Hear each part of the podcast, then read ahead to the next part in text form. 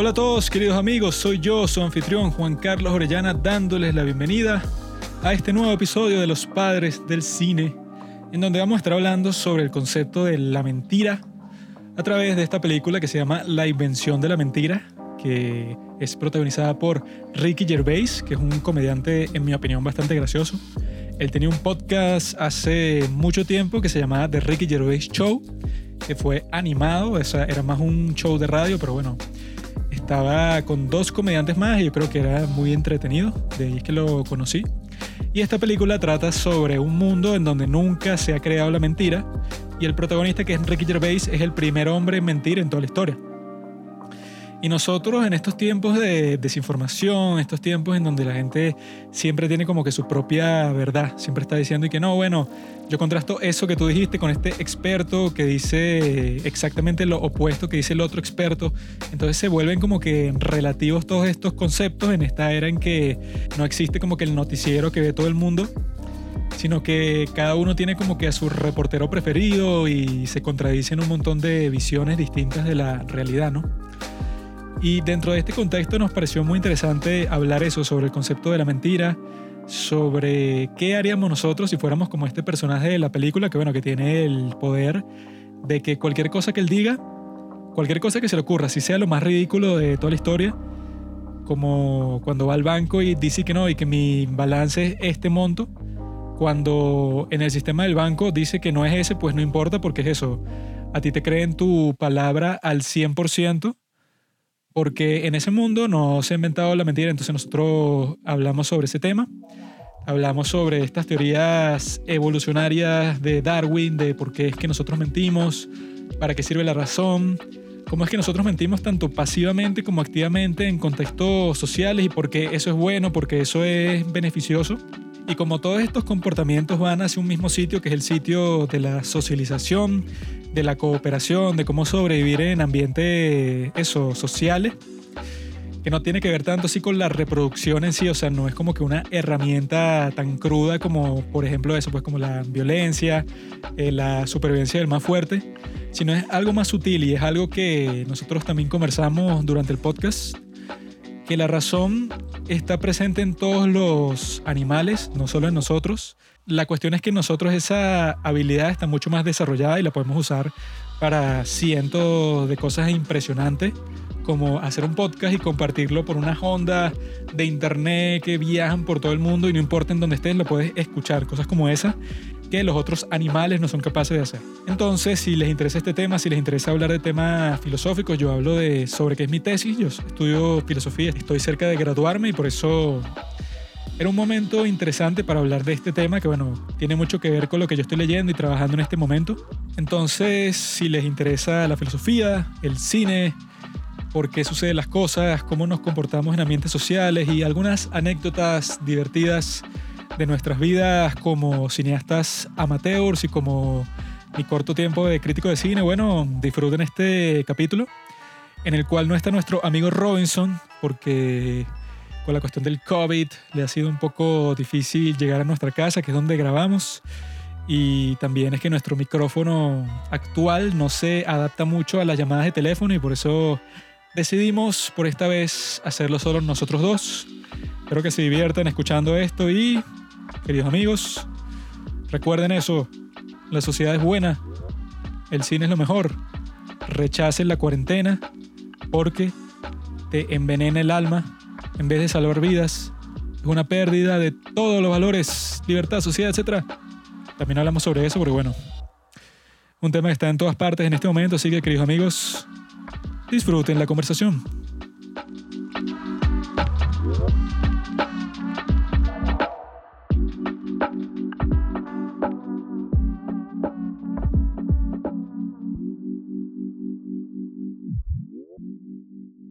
¿Qué pasó, pues? Somos los padres del cine. Estamos aquí con otro episodio de los que a ustedes les gusta. Un episodio sobre los conceptos, sobre la vida, sobre la realidad, sobre qué veo yo cuando me veo al espejo. Veo a un tipo muy guapo, con un reflejo muy hermoso, sí, una cara demasiado eh, estéticamente placentera. Estoy aquí con solamente mi amigo Pablingo, porque Robinson no pudo estar con nosotros porque se va a hacer una cirugía de cambio de sexo, se va a cambiar a hombre, se, está poniendo un aparato reproductor masculino actualmente. Y eso tiene eso, unas semanas de recuperación, en realidad ya se lo puso. Y bueno, hay que esperar que eso se seque la zona y toda esa vaina. Y por eso no nos acompaña hoy, sino que va a ser más íntimo, solo dos personas, ¿verdad, Pablo? Robinson es un nombre que es unisex, si es que existe unidad de sexos, géneros, y muchísimos géneros, miles. Y bueno, nada, Robinson, si estás escuchando esto desde casa, recupérate, siéntete bien contigo mismo. Y nada, los padres del cine te tienen la puerta abierta para que, como padre del cine que eres, padre también es un término unisex, al menos como nosotros lo empleamos. Padres, padres. Así que nada, vamos a hacerte tu fiesta de salir, pues, de revelar tu, tu nuevo género y bueno, estamos aquí muy emocionados, ¿verdad, Juanqui, por el tema de hoy? La decepción. ¿Cómo se traduce eso en español? Deception. Robinson en realidad es como un ángel, pues. Él no era ni hombre ni mujer, sino nació así, eso, como un Ken, pues, sin nada. Y todo este tiempo él ha estado pensando a qué se parece más, a un hombre o a una mujer.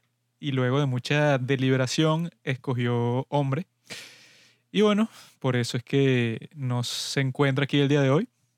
Y como dijo mi gran amigo Pablongo, hoy vamos a hablar sobre deception, las falsedades, las mentiras que nos rodean, sobre todo en esta época de controversia constante. Estamos rodeados por todos lados, si ves al norte, vas al sur, al este y al oeste. Ves mentiras, ves desinformación, falsedades en todas partes.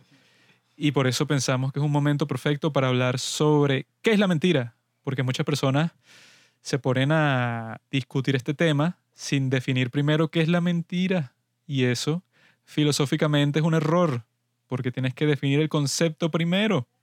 Y eso es lo que vamos a hacer en este podcast. Pero primero, vamos a hablar de un tema que me llamó la atención estas últimas semanas, que tiene que ver con un podcast llamado Escuela de Nada. Es un podcast que muchos latinoamericanos escuchan, con tres comediantes, eh, son los que forman este podcast, son Nacho, eh, el otro se llama Leo, y ¿cómo es que, coño, qué la día? ¿Cómo es? Chris, exacto. Chris, Nacho y Leo, ¿no? Son los tres amigos que tienen este podcast. Y estaba escuchando ese episodio, uno que creo que es sobre amor global, ¿no? Y creo que esto es importante recalcarlo porque quizás de nuestra audiencia, que es pequeña, em, coincida con la audiencia de Escuela de Nada, que es bastante grande, y yo creo que en realidad es un buen podcast, pues, o sea, no es así la gran cosa, pero sí he escuchado varios capítulos, es chistoso. X, pues, ese no es el punto. El punto es que estaba escuchando ese capítulo, ¿no? Y entonces a mí me cae bien Chris. Chris es el que lleva el podcast, Chris es el que como que en verdad investiga de los temas y el que lidera la conversación. Después está Leo, que es el tipo que reacciona a lo que dice Chris y eso, como que el diálogo entre ellos es interesante. Pero el tipo este Nacho, como que lo que hace es hacer chistes sobre lo que ellos están diciendo y como que no aporta mucho, ¿no? Pero en esta, en esta ocasión se les ocurrió por alguna razón hablar de las vacunas, ¿no? Entonces Chris dijo y que bueno, nosotros como que no somos expertos médicos, no nos paren mucho de, de lo que les estamos diciendo, no nos presten como que demasiada atención y tal. Y Leo estaba diciendo y que ah, no, y que una amiga mía que es médico me dijo que si te pones la primera dosis de la vacuna, ¿verdad? Te corta en 60% la posibilidad de que te dé el virus, ¿no?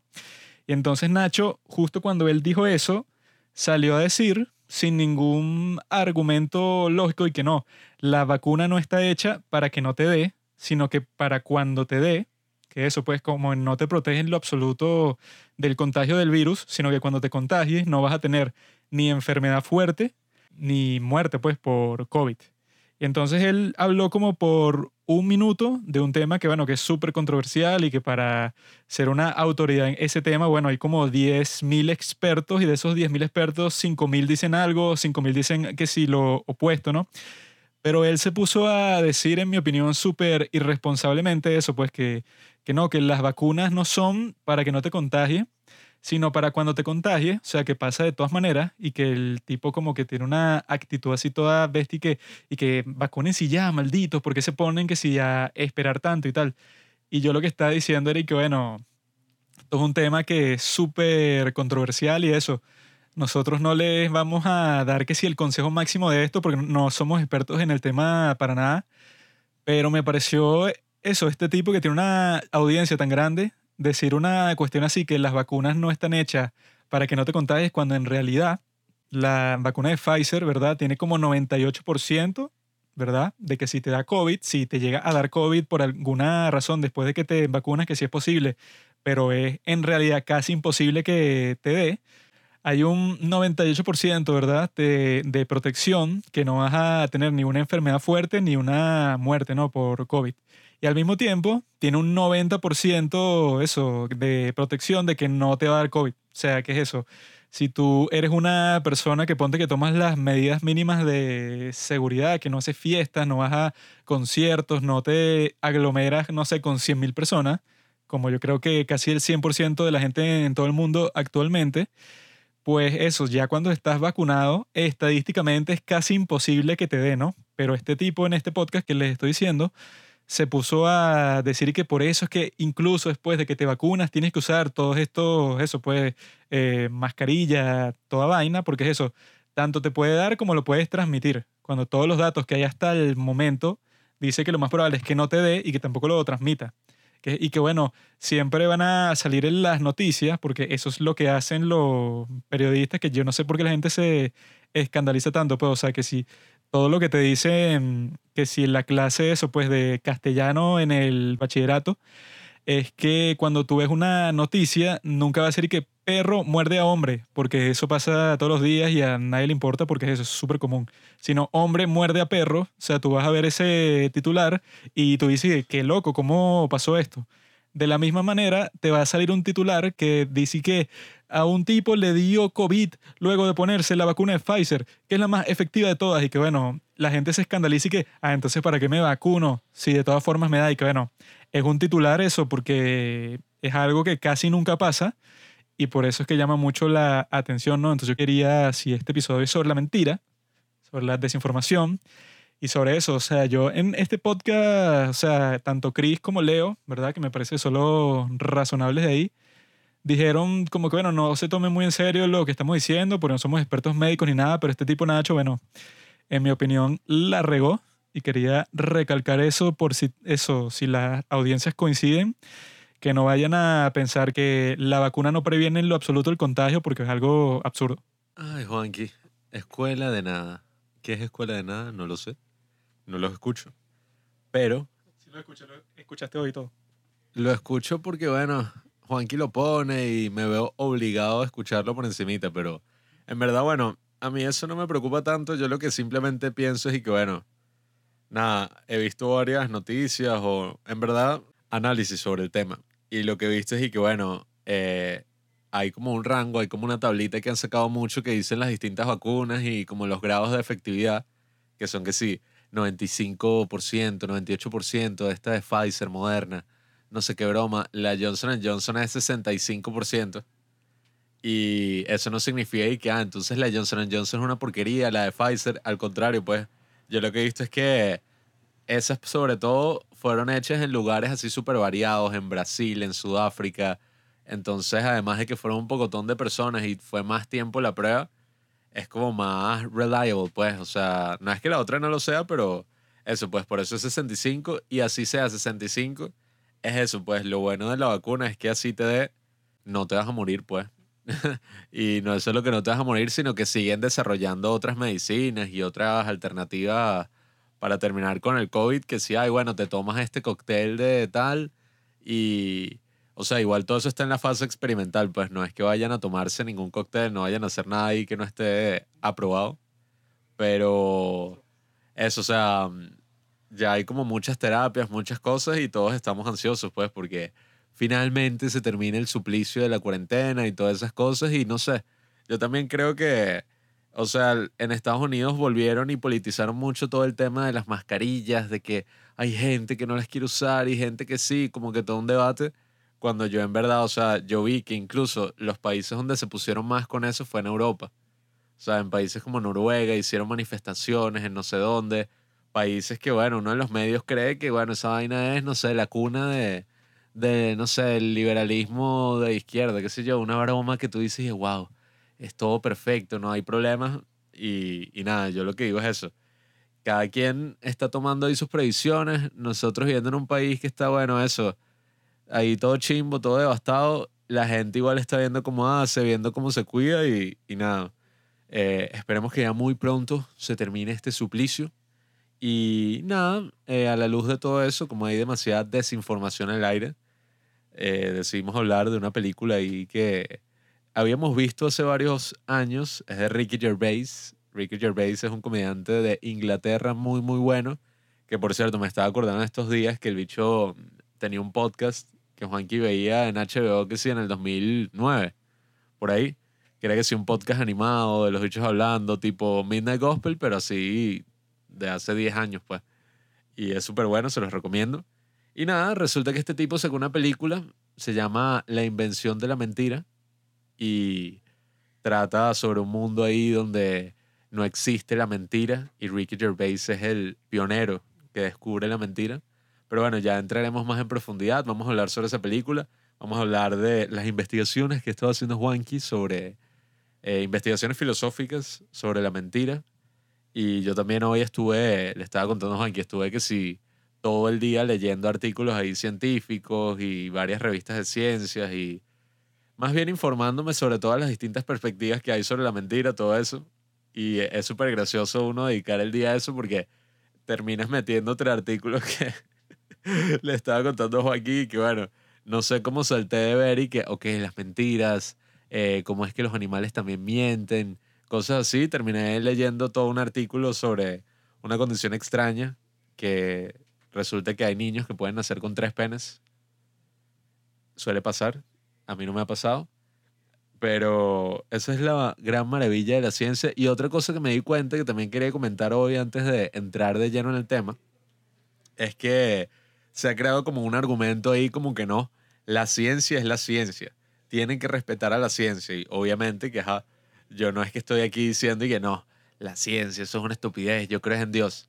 Obviamente yo, esa no es mi opinión, pero yo leyendo todos estos artículos y todas estas investigaciones, me daba cuenta que la ciencia suele contradecirse mucho a sí misma, porque a la ciencia no le importa la congruencia, o a la ciencia no le importa los intereses políticos, los intereses religiosos o todo eso, sino que a la ciencia de verdad, pues, y la ciencia auténtica, le importa eso, pues, llegar, acercarse, pues, a la verdad. Para variar, estás totalmente equivocado, amigo. No hay tal cosa como la ciencia, ese es el problema. Hay científicos de un lado, científicos de otro, y eso, cuando se llega a un consenso científico extraordinario, como es el caso que sí con la ciencia del cambio climático, es porque, bueno, unos tipos están de un lado, otros del otro, de, de que no, que, la, que el daño así al planeta, en el clima, era algo normal. Otro decía que, que no, era como que 100% causado por los seres humanos y eso. Y siempre se llega como con un punto intermedio, pero bueno, eso es como después de, no sé, de 50 años de investigación y tal. Por eso es que cuando dicen y que, no, y que la gente no ha escuchado a los científicos del clima por años, cuando y que, bueno, en los años 90 y tal, según la ciencia del clima, y que no, para el año 2010 todo estará inundado. Si no se toman todas estas políticas, que el petróleo está prohibido desde el año 2005, no sé, que son unas cuestiones así, cuando en realidad eso de la ciencia y que follow the science y que la ciencia sí como tal no existe, pues, o sea, vas a encontrarte con un montón de científicos que al mismo tiempo están biased. O sea, eso es mentir y que, no, yo soy científico, yo solo pienso racionalmente, yo no apoyo ninguna idea que no tenga toda, todo el rigor que la investigación. O sea, eso será, no sé, que si para las películas, pero la realidad es que, bueno, todos los científicos también tienen su propia vías y hay muchos que quieren ser famosos, bueno, como Fauci, que ese, bueno, claramente tenía un deseo por estar en los titulares todos los días.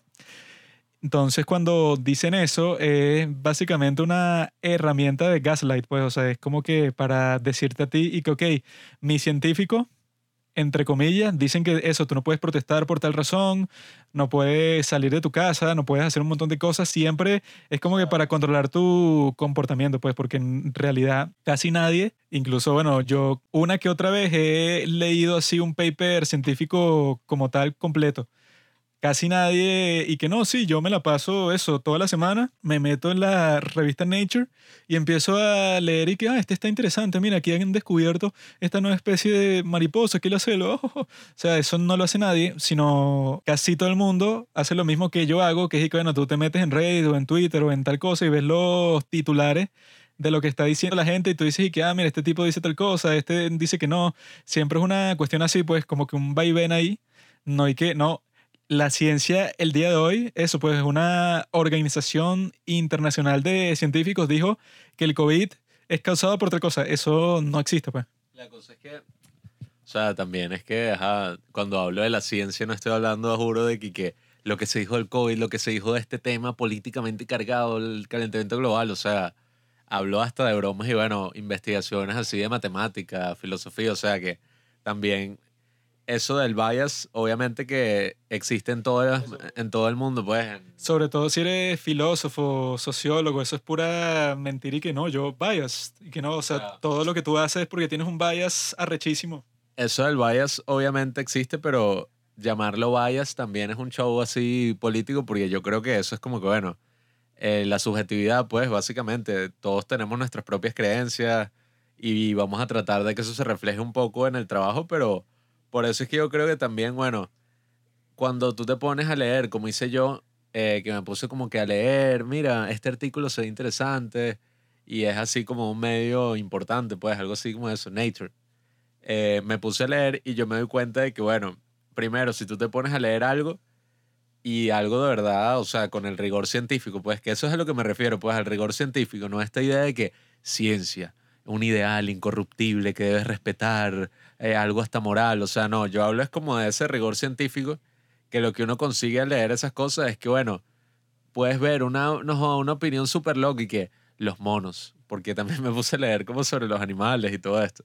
Y decía que los monos tienen cultura, los monos tienen, eh, no sé, estructuras sociales, los monos, unas cosas así súper locas, pero cuando te vas y lees como que el artículo bien, es y que, ah, ok, esta doctora, en base a esta investigación, el link de la investigación dice esto. Uno lee la investigación.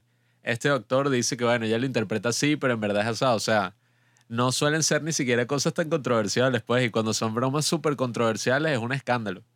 Entonces, por eso es que yo también estoy en contra de, de esa como que extrema politización de todo y de hablar de que no, pero es que este científico es un maldito porque él está en verdad influido por esto y su objetivo es tal. Yo no creo tanto eso porque dudo mucho, sí ha pasado pues y suele pasar, pero yo dudo mucho que si un tipo, ¿verdad?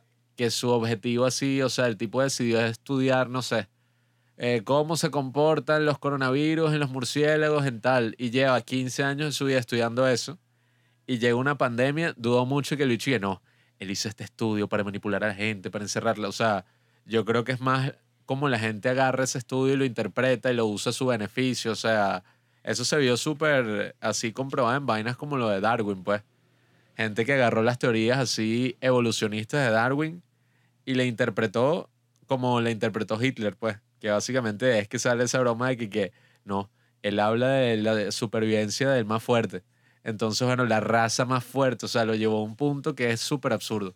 Y eso es lo difícil, pues, de todas esas cosas que, que tú hablas, ajá, la ciencia y esto es así y tal, pero mucha gente lo que hace es agarrar ese argumento de la ciencia como puede agarrar el argumento que le dé la gana, que fue Dios que se lo dijo en un sueño, que es la voluntad del pueblo, que es, no sé, la justicia, la justicia social, y ahí se agarran para manipular a la gente, pues, y hacer lo que en verdad les da la gana.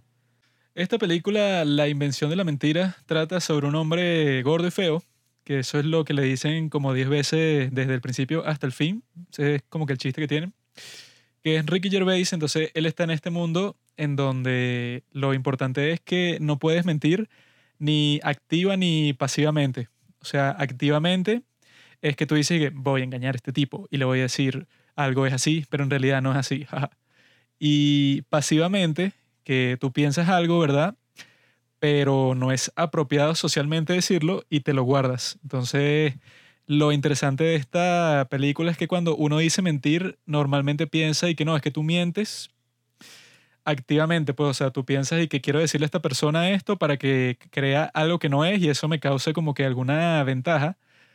Pero en este caso es y que no, es de las dos formas. O sea, tú no te puedes guardar absolutamente nada de lo que estás pensando. Así sea súper grosero y nada cortés en, en, el contexto en donde tú estás, no importa. Pues si, si tú estás hablando con una mujer por la calle y se te ocurre que, bueno, me parece que es muy fea, lo dices, pero automáticamente, pues, y que, hola, ¿qué tal? Buenos días, y que pienso que eres horrible. O sea, eso es como que todas las interacciones que pasan en la película y es muy raro.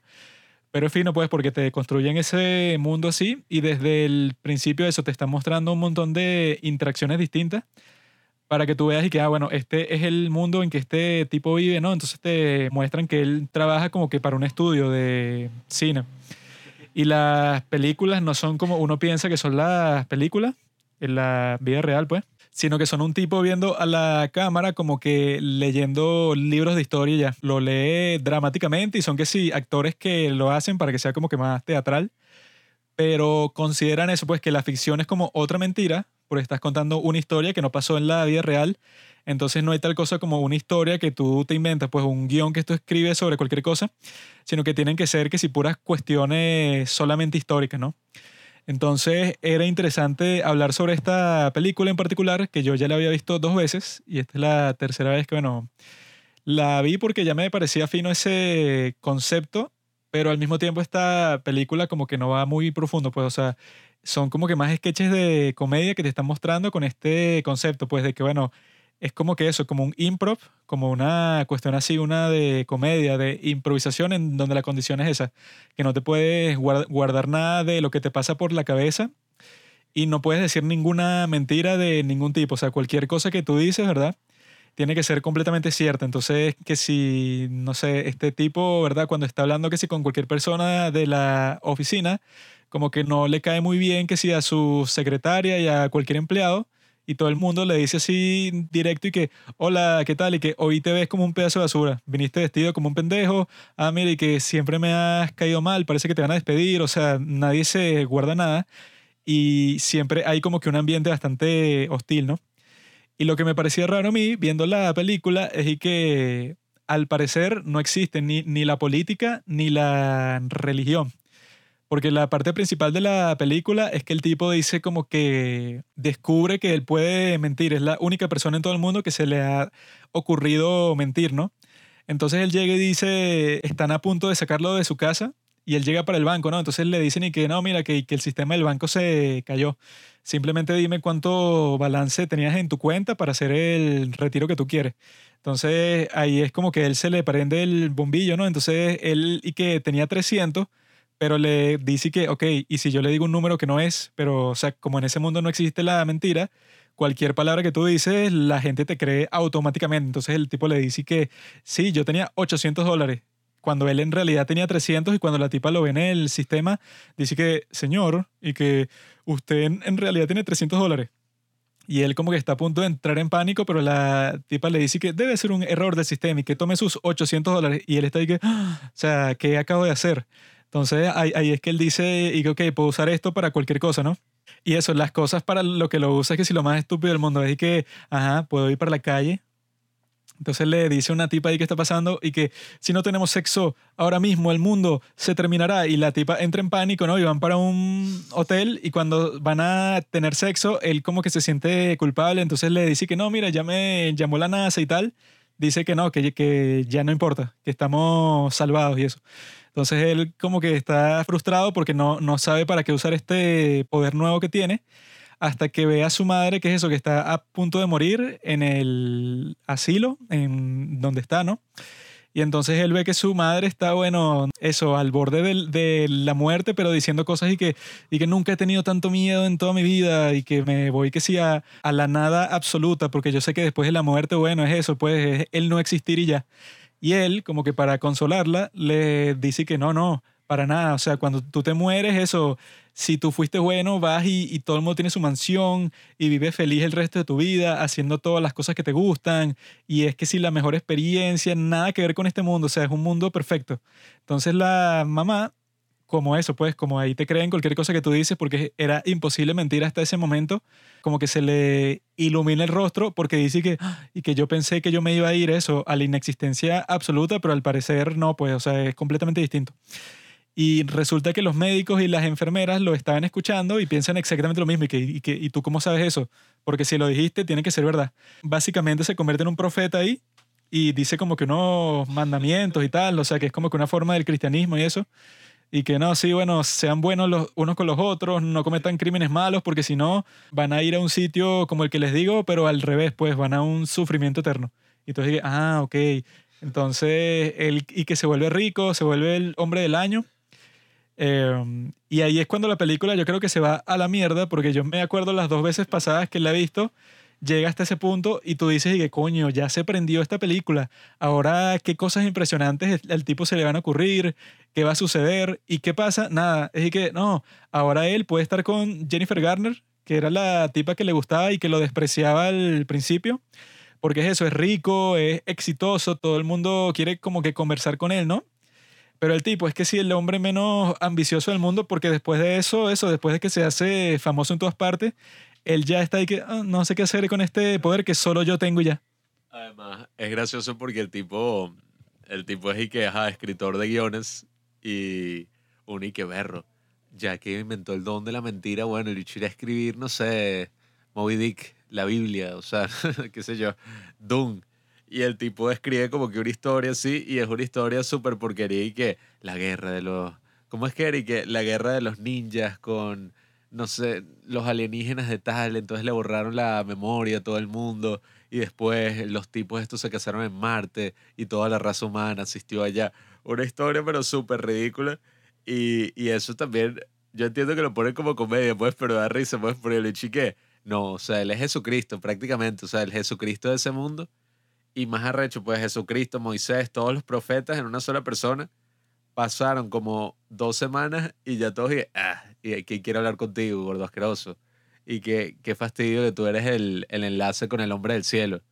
Y que un tipo así todo perdedor, todo feo, tal. Eh, pura mentira porque un tipo se lo tropieza así en la calle y entonces el tipo le dice que, ah, mira, pero no viste eso de los mandamientos, que el hombre en el cielo y tal, y que, que hombre en el cielo, pendejo, y que yo me, yo me tropiezo al que me dé la gana, ¿tú qué te crees? Y que, ¿qué?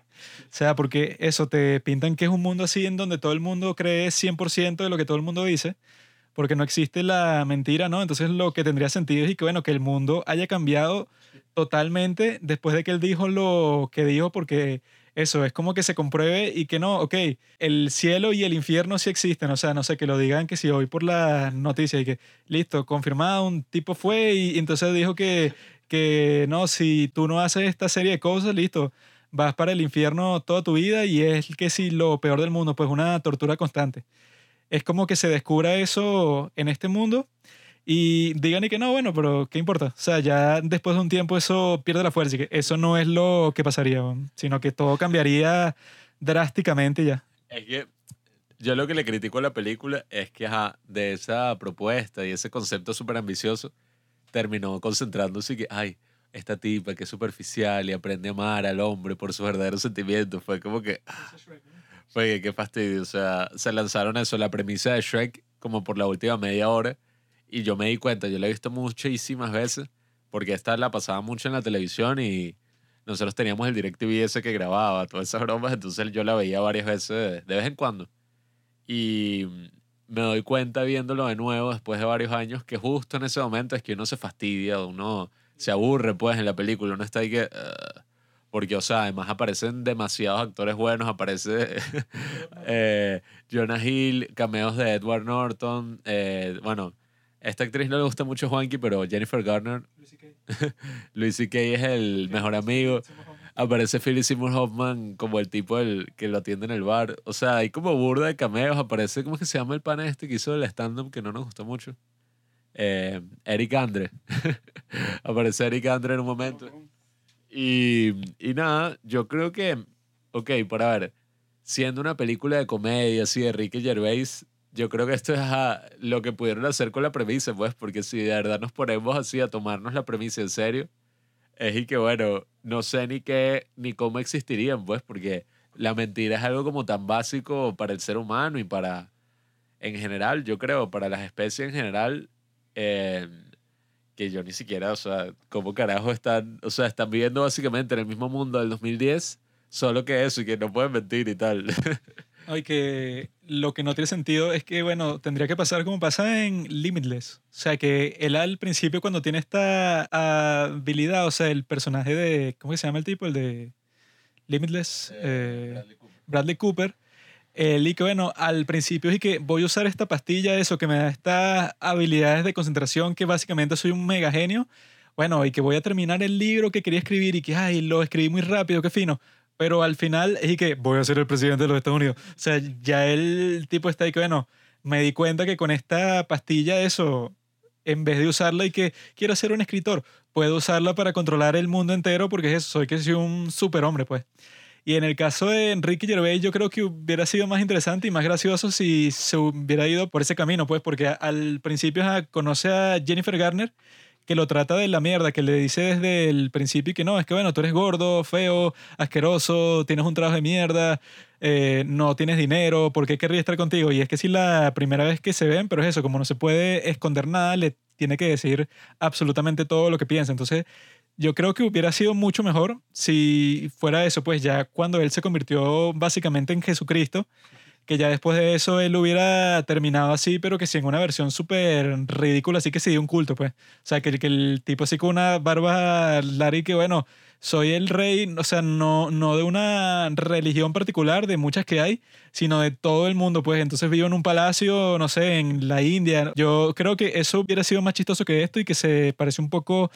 ¿Cómo es que se llama la película esa de que el tipo le pasa un problema ahí y entonces y que los Beatles no existen? Ah, eh, ah, Yesterday. Yesterday, pues, o sea, que tú ves el concepto de Yesterday y tú dices, y que verro, si este tipo era súper fan de los Beatles, ¿no? Entonces pasa como eso, como un problema en el espacio-tiempo ahí y resulta que no existen un montón de cosas que existían antes y él, por alguna razón, es uno que sí de las cinco personas que se acuerdan que sí de los Beatles y de una que, otra cosa que también desapareció, ¿no?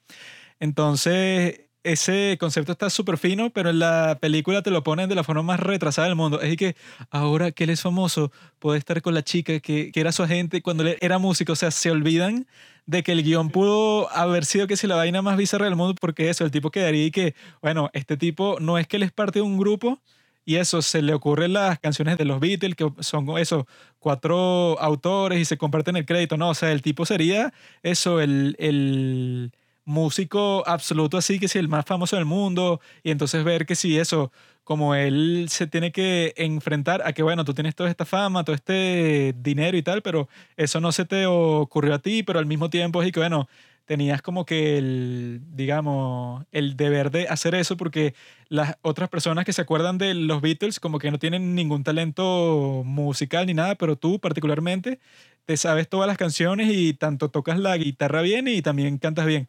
Entonces, bueno, tú tenías la oportunidad de eso, salvar a esa música, que no se perdiera en el tiempo y el espacio por alguna razón. Pero en la película se quedan con la premisa así y que ahora él va a estar con esta chica que antes no tenía la valentía de decirle que le gustaba y tal. Y que, ajá, ¿y cuántas películas hay así en todo el mundo? Porque no se concentran en el concepto que tenían desde el principio de cuando yo lo escuché. Yo y que, verro, suena súper interesante. Es que si te das cuenta, tanto en, yo creo que ya es como una movie trope, o sea, algo que suele ocurrir en, en algún tipo de películas que es y que, bueno, forzan ahí como esa relación amorosa, como que, mira, ya va, pero está muy fin y tal, pero yo creo que la audiencia no tiene algo con lo que relacionarse emocionalmente, así que vamos a meterle ahí un, una historia de amor forzada. Eh, que, o sea, yo no entiendo cuál es la necesidad, pues es como que, y ni siquiera cuál es la necesidad, sino que también lo hacen como mal. O sea, porque si tú te das cuenta, en Bastardo sin Gloria hay toda una historia de amor de cómo una judía se enamoró de un nazi y toda esa broma, pero obviamente está también hecha que, bueno, termina en un tiroteo y es una vaina y todo bizarro y tú que verlo. o sea, cosas así que, que yo creo que, bueno, no sé si habrá sido intencional, pero supongo que Tarantino está claro de que esas cosas pasan en las películas y bueno, si hubiera sido una película así chimba, hubieran metido esa aire toda forzada y que, no, no, pero es que ella se enamoró de un nazi, entonces al último momento le dio como miedo quemar el teatro y entonces, bueno, la mataron y se descubrió la vaina y fue un peo y después llegaron los bastardos. O sea, siempre meten esa porquería ahí. Pero yo igual sí creo que la película, al tener este humor inglés, que es el humor de Ricky Gervais, que bueno, él fue el que protagonizó The Office, versión Reino Unido, eh, el bicho forma como parte de este grupo de cómicos que son, y que, bueno, eh, Simon Peck, ¿cómo es que se llama el otro bicho que es el tote que también sale en la película y tiene lentes? Stephen Merchant. Ese bicho también es un vacilón.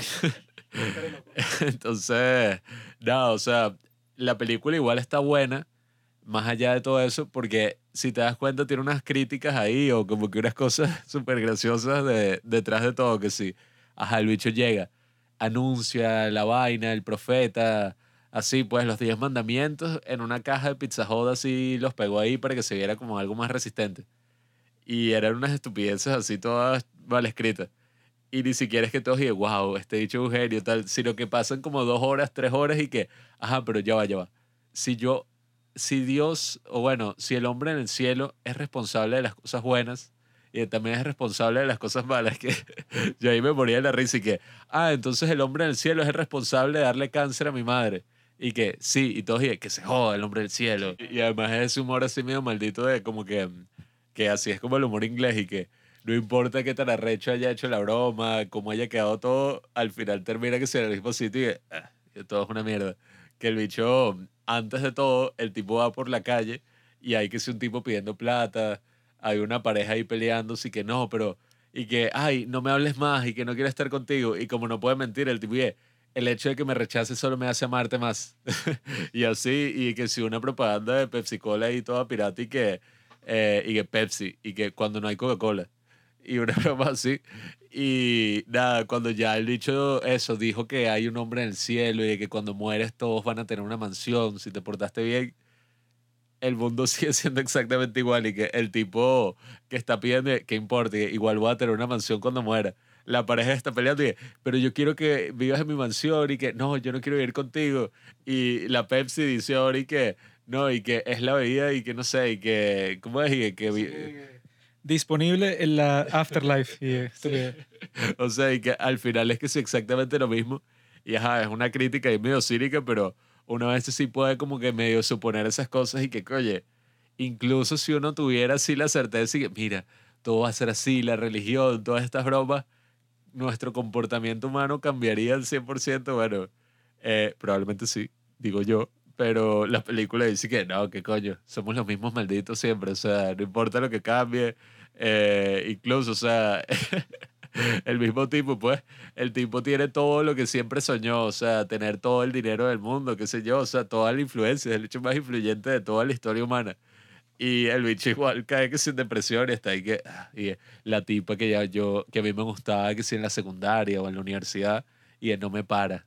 Y qué fastidio. Qué chistoso eso, que ese poder inimaginable para cualquier persona le llegue un tipo que es un gordo perdedor ahí que lo único que quiere es y que me gusta esta mujer desde hace 10 años y quiero que sea mi novio. O sea, que bueno, si ese poder le llegara a un tipo como Julio César, no, y que bueno, esclavizo a toda la raza humana y que mira, yo lo creo, o sea, que yo lo que le dije a Pablo fue que bueno, tendría más sentido si el tipo no solo dice eso, o sea, que le preguntan y que, ¿de dónde está sacando todo eso, amigo? Y que, no, es que yo me comunico con el hombre en el cielo y todos y que, ah, claro. Yo lo que hubiera dicho que yo soy el hombre en el cielo. O sea, me encarné en un hombre porque eso, para comunicarme con ustedes y yo los creé a todos ustedes, pues. Entonces eso, me tienen que, no sé, eh, alabar como si fuera un dios desde, desde el día de hoy hasta el resto de toda mi vida, porque es eso, si no los voy a destruir. Y eso, como el tipo le creen absolutamente todo lo que dicen, hubiera pasado eso. Y yo creo que eso hubiera sido mucho más gracioso de cómo terminó. O sea, que él y que en el guion ese que yo escribí, pero que fingí que lo descubrí que sí, en un cofre y tal, para que me crean, pues, o sea, que, que no, y que esto sí fue un hecho histórico y que puse al final del guion y que, y el estúpido que si de, de Michael, que se burlaba de este tipo, Ricky Gervais, pues será un maldito por toda su vida y todos lo odiarán. Y la secretaria que se burlaba de él también. Y yo que este dicho es el más mezquino de toda la historia, que ajá, tú usaste este poder que nadie en la historia se lo hubiera imaginado de lo grande que es, para que me voy a burlar de los que se burlaron de mí por tontos y qué huevón. Además la película, o sea, yo creo que la película está súper cool, pero tiene un concepto como que tan grande y tan ambicioso que es casi que imposible de, de hacer en serio, pues. O sea, porque hay, es como hacer una broma del viaje en el tiempo. Siempre van a surgir vainas que tú dices, ya va, pero esto no tiene ningún sentido. O sea, por ejemplo, yo pensaba y que, ya va, ya va. O sea, si tú tienes que ser honesto, entonces todo lo que tú pienses lo tienes que decir.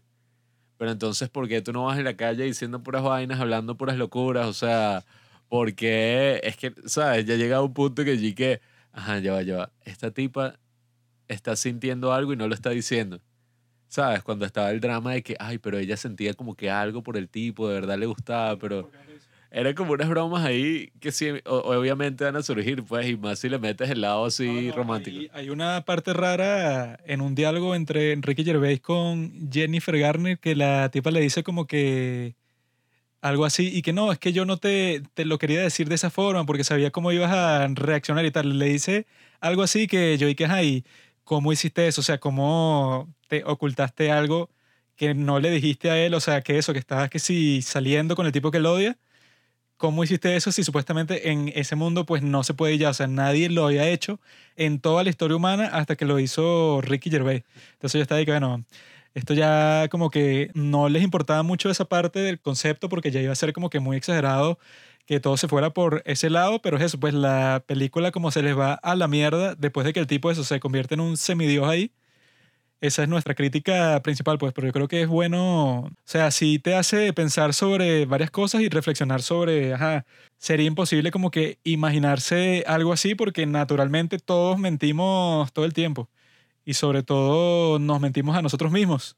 Como Pablo se miente todos los días que no, que se ve en el espejo y le gusta cómo está vestido. Es interesante ver cómo en esta película eso, uno no suele pensar que también existe la mentira pasiva o sea, que tú no lo estás haciendo para engañar a nadie, sino que es eso, tú técnicamente con la cortesía, eso es una mentira pasiva siempre, porque yo creo que la mayoría de las veces tú cuando interactúas así con alguien y que tengo que mantener mis modales, comer de esta forma, es porque todos estamos tratando de proyectar eso, pues una cierta reputación a las demás personas que nos vean así que, ok, yo quiero eso, no sé, que mi jefe me vea de cierta forma, por eso cuando él está pasando eso, trabajo así que soy el mejor empleado, la, la, la, y eso, cuando quiero seducir a una mujer, estoy así que, bueno, voy a hacerme pasar por algo que no soy, que soy el tipo más masculino, más cool, más inteligente. Cuando, ves un bebé y que, ay, qué bonito, míralo, y en verdad el bebé es feo, pues.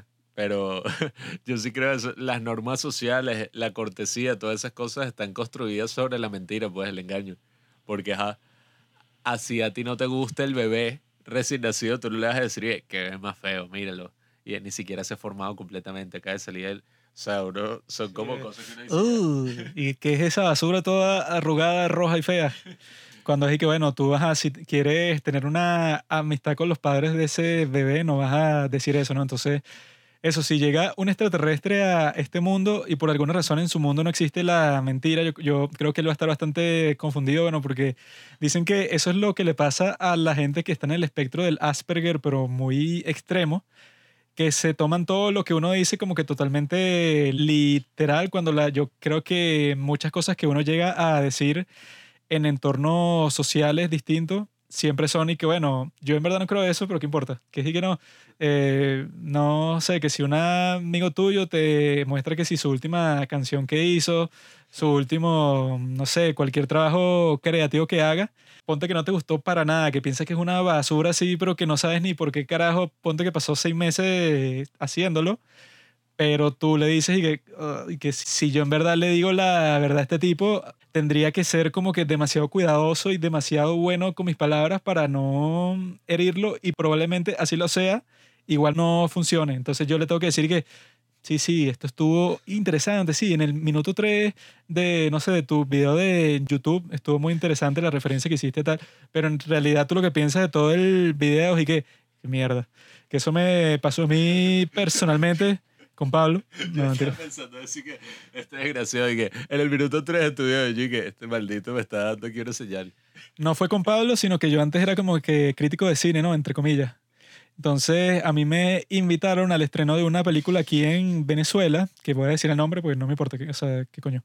Se llama El Irrigador, ¿no? Y no me acuerdo el nombre del director, sé que era Milton, pero no me acuerdo el apellido. Es Milton algo, ¿no? Y entonces, ajá, yo como que le había hecho una entrevista antes y era un tipo muy amigable, sabía mucho de cine, sabía que sí de Alejandro Jodorowsky, tenía buen gusto, pues entonces yo pensé que quizá la película era buena, ¿no? O sea, fui con unas buenas expectativas.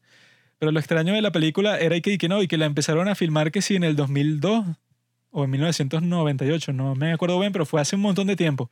Y la estrenaron, creo que fue como en el 2016, por decir algo, ¿no? Y resulta que la película es la peor basura que yo he visto en toda mi vida, sí, pero sin competencia. O sea, no tiene competencia nada de, ni de Room. O sea, esto es peor todavía. Es un, porque no es ni divertida de ver, no es graciosa hasta el punto de que, bueno, es tan estúpido todo lo que está pasando que da risa, no. Sino que es simplemente malo y ya.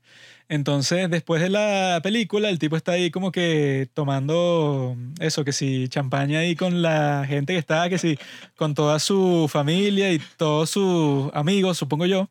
Y él se acerca a mí y que, mira, y que, ¿qué tal te pareció la película? Vale, el crítico de cine. Y yo lo que le dije fue que sí, sí, eh, eso que me contaste, ese cambio de, de, que tú antes estabas usando un filme más antiguo y lo tuviste que transformar para que cuadrara con el digital que usaste después, el tipo que hizo eso se nota que lo hizo bastante bien porque eso, como que la estética que tú llevas al principio cuadra bien con lo que pasa después y no se nota que, bueno, que pasaron como 15 años para que tú terminaras esta maldita película de mierda. Eso no fue lo que lo dije al final, pero es lo que estaba pensando, pues que bueno, este tipo perdió todo su tiempo aquí, pero yo lo que le dije fue que sí, sí, o sea, esa transformación quedó muy bien, te felicito. Y entonces él, o sea, yo supongo que él reconoció que yo en verdad pensaba que era una super mierda, pero lo que hizo fue sonreír y seguir hablando con las demás personas. Entonces, bueno, esos son ejemplos de ese estilo, pues que tú en esos contextos o sea, si yo no supiera mentir y yo tengo que interactuar con ese tipo, en ese caso, simplemente le digo que, chamo, tú eres director de cine, dices que te encanta el cine y toda esa vaina. Yo también quiero ser director de cine y te puedo decir 100% de sinceridad que no hagas ninguna otra película el resto de tu vida. Perdiste el tiempo de todo el mundo, incluido el mío, en esta cuestión porque no tiene ningún sentido. Los actores son pésimos y están todos aquí y son una basura. O sea, si yo hubiera dicho eso, probablemente hubiera eh, terminado en una pelea así a puños. Es, que eh. es una táctica de sobrevivencia totalmente, pues por eso es que es algo como que súper natural. Porque en esos contextos de el teatro, el arte, todo lo que sea arte, eso es lo más común del mundo. O sea, a mí me ha pasado como diez mil veces y que vengan a ver nuestra obra de teatro que vamos a estrenar, tal. Y uno lo va a ver y uno está ahí que esta vaina, o sea, a nosotros nos pasó a Robinson y a mí, que vimos también una obra y fue tan, pero tan mal, o sea, fue tan mala que yo cuando salí de ver la obra, yo estaba ahí que ah, el teatro como arte debería funcionar, debería existir. O sea, yo estaba ahí que me siento mal, me siento decepcionado del arte como experiencia humana. O sea, yo estaba así que acaban de perder mi tiempo totalmente. Y salieron como varios amigos y gente amigos de la directoria. ¿Qué tal, chamo? ¿Te gustó? sí, la pasamos buenísimo. ¿Qué tal? Y yo que bueno, no sé, a mí, oye, siendo honesto, no me gustó mucho, tal. Y este Robinson y que es una mierda. Así. y todo el mundo como que dije que, sí, sí, y le dejaron de hablar.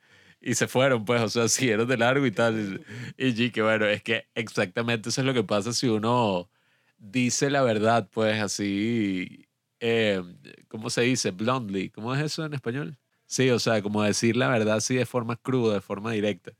Uno siempre va a quedar como un gafo porque, bueno, precisamente, o sea, yo creo que todas las interacciones que tenemos en el día a día se basan en esa mentira que, que uno siempre tiene que tener eso así como que, bueno, yo puedo pensar que tú eres el bicho más estúpido del mundo, pero yo te tengo que respetar, pues no te voy a tratar y que, mira, pedazo de basura, eres un estúpido porque tú ni siquiera sabes dirigir bien esta película. Sea, También hay veces que tú puedes pensar que estás diciendo la verdad, pero en realidad es algo que tú no sabes. Entonces, si tú sales así de gafo, así que este maldito, no sé, me traicionó y que me dijo que iba a hacer algo y no lo hizo, entonces tú vas y lo confrontas y después te explican toda la cuestión y que, no, es que mi mamá se murió el viernes de COVID y entonces, y tú y que, ah, y que, perdón. Entonces, eso, pues uno, o sea, si tú tienes un esfuerzo raro por decir la verdad y que no, eso, yo expreso todas las vainas que siento cuando tú también puedes sentir cosas que no vienen al caso, pues unas cosas que tú te inventaste y tú eso, uno siempre como que se restringe cosas de ese estilo hasta que las confirma. O sea, si, si tú, por ejemplo, tienes una intuición y que este tipo me da mala espina y que, mm, que yo como que le llamo la atención, pero después ves que tú estás completamente equivocado, tú dices que menos mal que no dije nada porque hubiera quedado como un retrasado. O sea, si tú no tuvieras ese impulso de que tú quizá también te estás engañando a ti mismo porque no tienes todos los datos, sería como que muy difícil interactuar contigo, ¿no? Entonces, eso pasa burda con los niños. O sea, que es como que no tienen filtro y no sa- sabes, no tienen eso. Y entonces ponte que, feo. Y eh, tiene cáncer. O sea, va- vainas así que, que uno dice que, berro, o sea, tú te imaginas eso. O sea, es como que uno se pone a hablar sin saber y dices lo primero que se tiene en la cabeza. y, Estoy siendo honesto, estoy siendo auténtico conmigo mismo. hay gente que es así, que es que, ah, eres honesto, pues me meter un golpe así directo en la 100. Esa gente, hay gente que habla como más de lo debido y es como que, ah, ¿y qué? ¿Qué pasó, chamo? ¿Qué te pasó ahí? Ah, dejé al médico. Mira, revísate tal y que tengo cáncer. Y, ah, bueno. Eso, así no sea eso, pues, o sea, yo he visto mucha gente que no tiene así ningún filtro, entonces ve que si una persona que sí con acné así y que, chamo, ¿qué te pasó? ¿Qué tienes en la cara? ¿Por qué no te tomas tal cosa? Y que, "Ugh". Eso siempre, todas esas Siempre situaciones dan cringe porque una gran definición del cringe es como que, bueno, la persona cree que se le está comiendo, que está quedando como un tipo así, que bueno, mira, te estoy diciendo esto así directo, a mí no me importa nada y en verdad, o sea, la está cagando, pues está ah, quedando en ridículo frente a todos, pero tú estás, ah, qué desagradable este dicho. ah. Pero that said, es momento de pasar a lo que todo el mundo esperaba, lo que todo el mundo ansía escuchar en este episodio, que es el tema de mi tesis. Yo sé que todos ustedes están ansiando por esta revelación y eso se los voy a resumir rápido para que no digan que este podcast es de cine, ¿por qué hablas de tu tesis?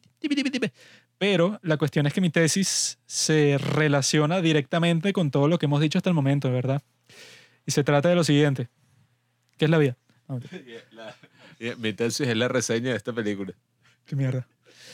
Mi tesis es acerca de qué es la verdad, ¿no?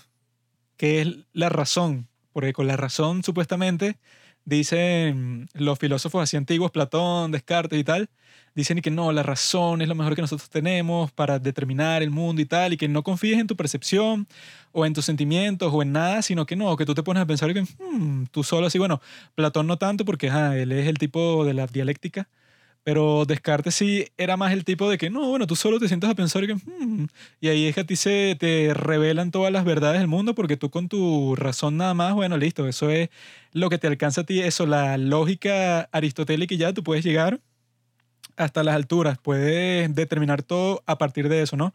Pero desde entonces la psicología ha probado en muchísimos estudios, bueno, que eso sale en el libro que me estoy leyendo, que si se lo quiere leer, que yo sé que no se lo quiere leer porque, bueno, un libro de filosofía así un poco seco, se llama El Enigma de la Razón, por Hugo Mercier y otro ahí, salió en el 2017 y es muy bueno.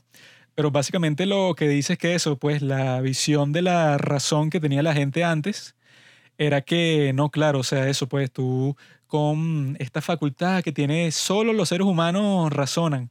Y con esta facultad, bueno, eso, tú llegas hasta eh, todos los conceptos, tú los puedes desarrollar solo con esta forma de pensar y tal.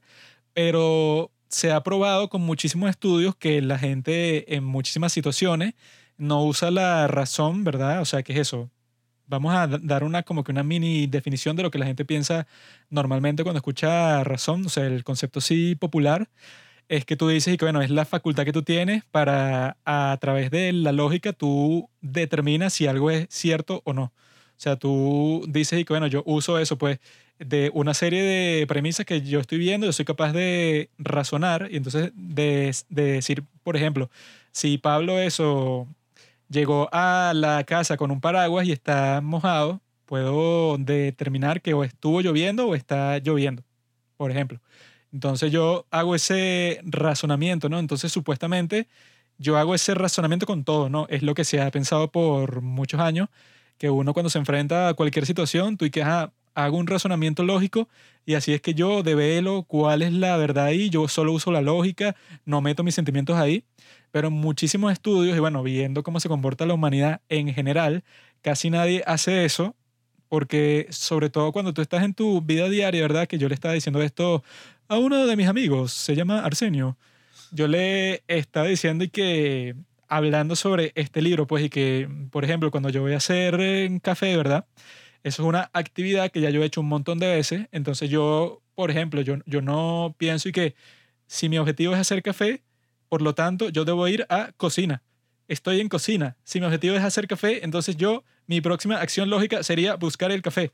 Ahora, buscar cafetera. Siguiente paso, echar leche. No, o sea, tú actúas automáticamente como haces muchas eh, situaciones de tu vida. Pues, o sea, tú ya has hecho esto millones de veces y intuitivamente, que eso es otro gran concepto del libro, que es la intuición, que dice eso, pues tú haces como que inferencias basado en las regularidades del mundo si tú sabes eso, pues, o sea, si tú sabes que cuando llueve la gente se moja, ¿verdad?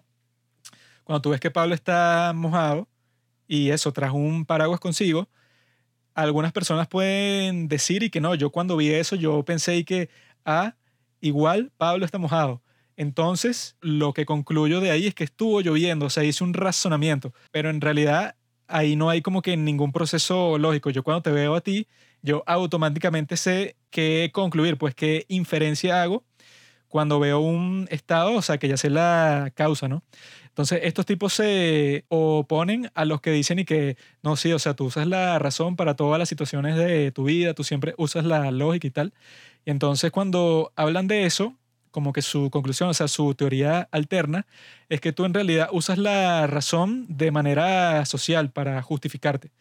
O sea, tú, ¿verdad? Haces todo en automático, tú haces todo porque, bueno, tu cerebro es mucho más complejo que una facultad que solo tienen los humanos de usar la lógica cuando eso, como decía Pablo, eh, no quiere decir que no, que el razonamiento es solo propio de los seres humanos, sino que lo tienen los animales, o sea, que se parezcan a nosotros, pues que sean mamíferos y que tengan un cierto grado de inteligencia, todos lo tienen pero en distintos grados. O sea, que dicen que los delfines son muy inteligentes, dicen que los pulpos también y pueden hacer que si simple razonamiento.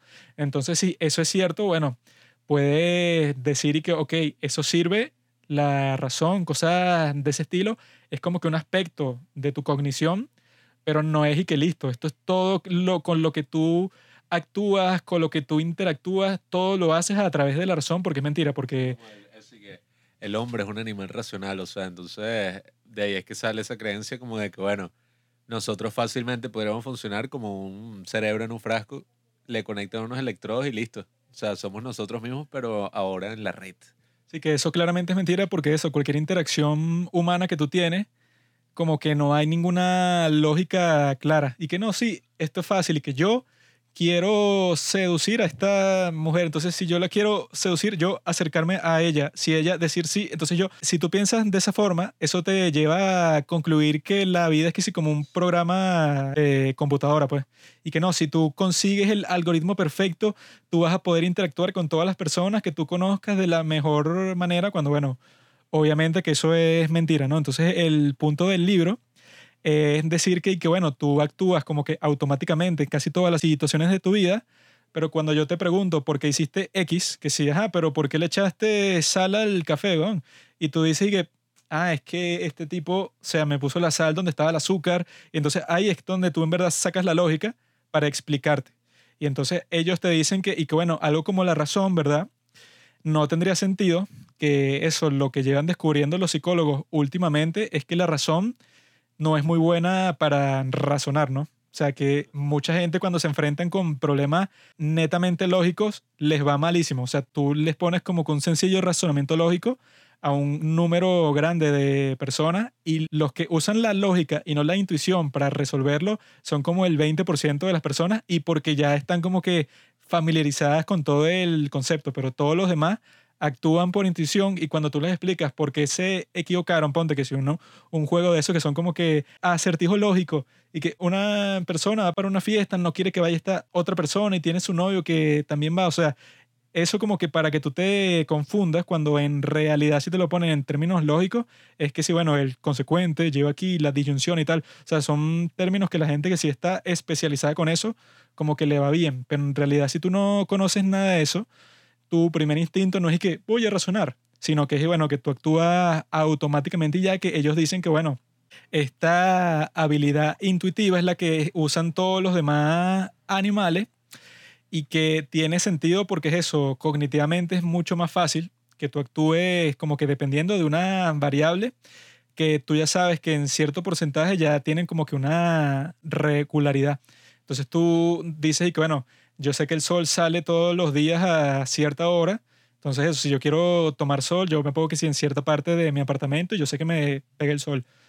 Tú no te levantas y que, ok, vamos a ver si el sol salió y que si yo voy para el balcón, consecuente, entonces el sol está ahí. Si el sol no está ahí, quiere decir...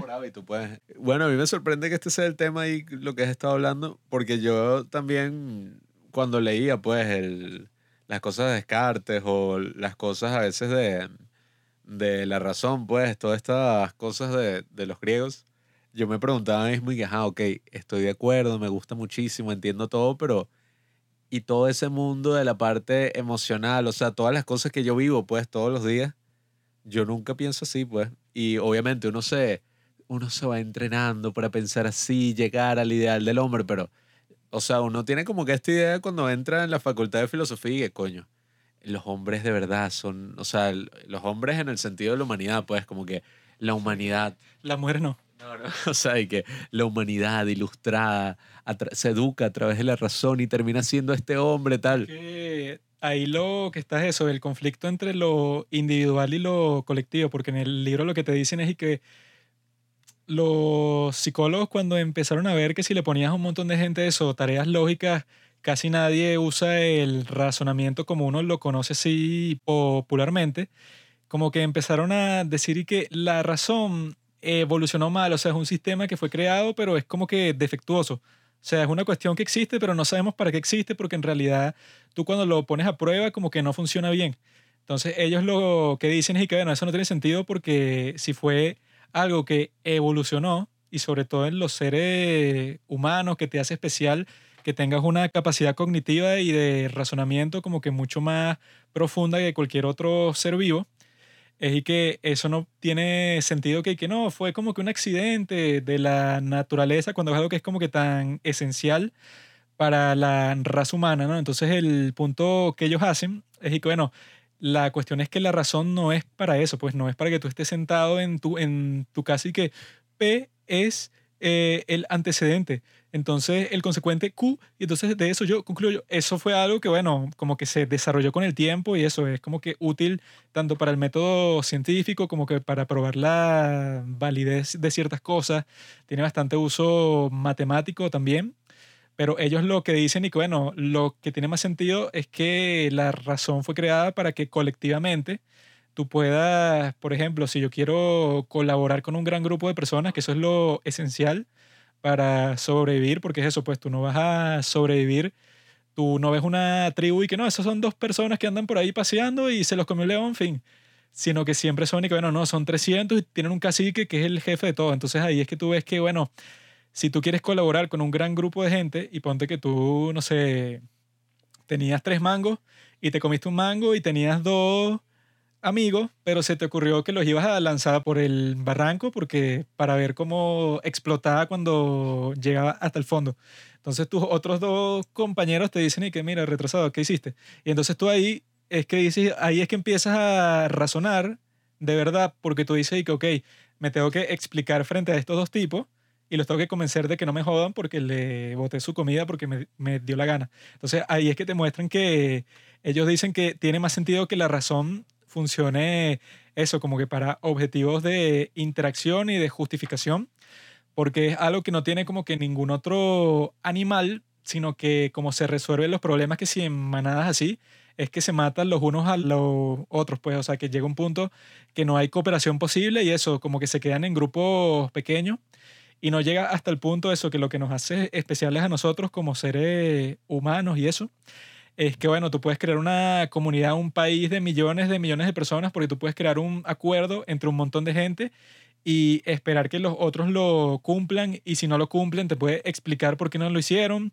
y tú los entiendes. Entonces ahí es que sale la cuestión del lenguaje, pues, o sea, tú tienes el lenguaje para que puedas comunicarte con los demás y funciona en eso, pues no es que tú antes del lenguaje no razonas, porque es eso, pues, o sea, tú ya tenías como cierta capacidad cognitiva de hacer un montón de cosas antes de que surgiera un lenguaje verdaderamente complejo. Y que eso también entra con la cuestión de la mentira, ¿no? Porque cuando tú ya tienes un lenguaje es que te das cuenta y que, ah, bueno, yo ahí me puedo crear una historia. Y una historia en lo básico es una mentira. O sea, te puedes crear y que, eh, no, sí, eh, y que yo te iba a traer la carne, pero en el camino me robaron. Así que si quieres me das más dinero y voy a comprar más. O sea, entonces tú dices y que, ah, bueno, si yo me invento esto y no tengo ninguna consecuencia, bueno, pues lo hago y ya y no, y no me importa. Y de ahí es que, bueno, si ya tienes el lenguaje, como también se ponen a conversar de eso en el libro, te dicen que eso te da la capacidad a ti de que te representes todo tipo de situaciones, ideas, etcétera, para que tu pensamiento sea más complejo y al mismo tiempo tienes un montón de técnicas que se usan para que tú digas y que, ok, tengo que ver en quién confío. O sea, no le voy a confiar cualquier estupidez a cualquier persona, porque yo tengo que tener como que cierta garantía para yo ver y que, bueno, si esta persona es confiable, pues le confío este trabajo y yo sé que no me va a robar y que no se va a ir con la plata. O sea, un montón de cosas que tú necesitas para salvaguardar que la sociedad funcione. Si la humanidad no se juntaba en grupos grandes y eso, se usaban las habilidades de todos los miembros del grupo para protegerse de la naturaleza, pues no hubiéramos sobrevivido hasta el día de hoy. Porque eso, si eres un grupo pequeño y tal, y te tienes que enfrentar a desastres naturales, a otros grupos, a un montón de cosas, llega un punto en que te extingues y, ya como supuestamente le pasó a, a todos los otros homo algo porque están los Homo sapiens, pero también habían como que otros neandertales así, o sea, todos esos que se extinguieron, porque al parecer tenían eso, parecidas capacidades cognitivas, pero no tenían la capacidad de cooperación y de coordinación que tenemos nosotros. De ahí es que viene la segunda parte de la cuestión de la tesis, pues que, que bueno, si eso es verdad, entonces ¿por qué el día de hoy se está viendo como que tanta polarización y tanta gente que cada uno tiene como que su verdad propia y que los diálogos que tiene con otra persona no son muy productivos ni nada, sino que lleva a más conflicto, ¿verdad? O sea, como que se pierde una capacidad de dialogar que se ha tenido por el resto de la historia, ¿no? Y eso, pues de debate y de llegar a ciertas conclusiones comunes y eso. Y la teoría que tiene mucha gente es que supuestamente como ahora la mayoría de las interacciones son por redes sociales y que nuestro cerebro, eso no está evolucionado para nada para ver en una pantalla y decir que estoy interactuando con una persona, sino que tú te pones a escribir cualquier cosa y eso, no estás pendiente de las social cues, no estás pendiente de todas las cuestiones que estarías pendiente. Si fuera una conversación de verdad que tuvieras en persona, sería un diálogo muy distinto que las locuras que te puede inventar dentro de Internet, que sí, bueno, eso, creyéndole una teoría loca de conspiración a una persona y solo lo escuchas a él y si alguien lo ataca, pues ya tú estás metido en ese grupo inexorablemente, pues no hay nadie que te saque porque tú no estás formando parte de ninguna comunidad en persona, sino que pues pura comunidad online y después te vas para tu casa y no interactúas con casi nadie sino es una cuestión casi exclusiva de puro Internet, ¿no?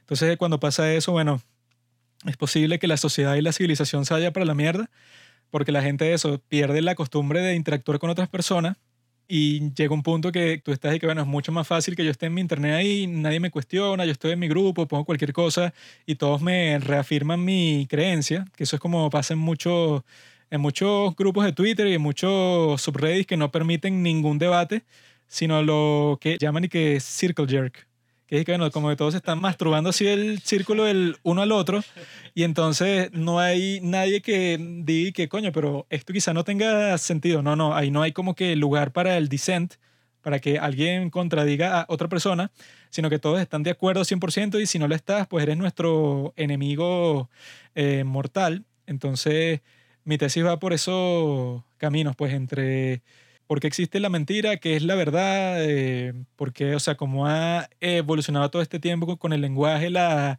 razón y todas esas cuestiones, cómo las últimas investigaciones psicológicas han puesto unos problemas para la visión tradicional de la razón que no son consistentes, pues, o sea, que tú dices y que, bueno, eso no sucede así, que bueno, que algo que evolucionó probablemente por cientos de miles de años y que no, pero está malo, está defectuoso, es la capacidad que te ayudó a convertirte, estar en el tope de la cadena alimenticia, pero no funciona. Sino que en realidad es eso, pues, o sea, tú lo estás jugando con unos parámetros que no son propios a la función que le corresponde.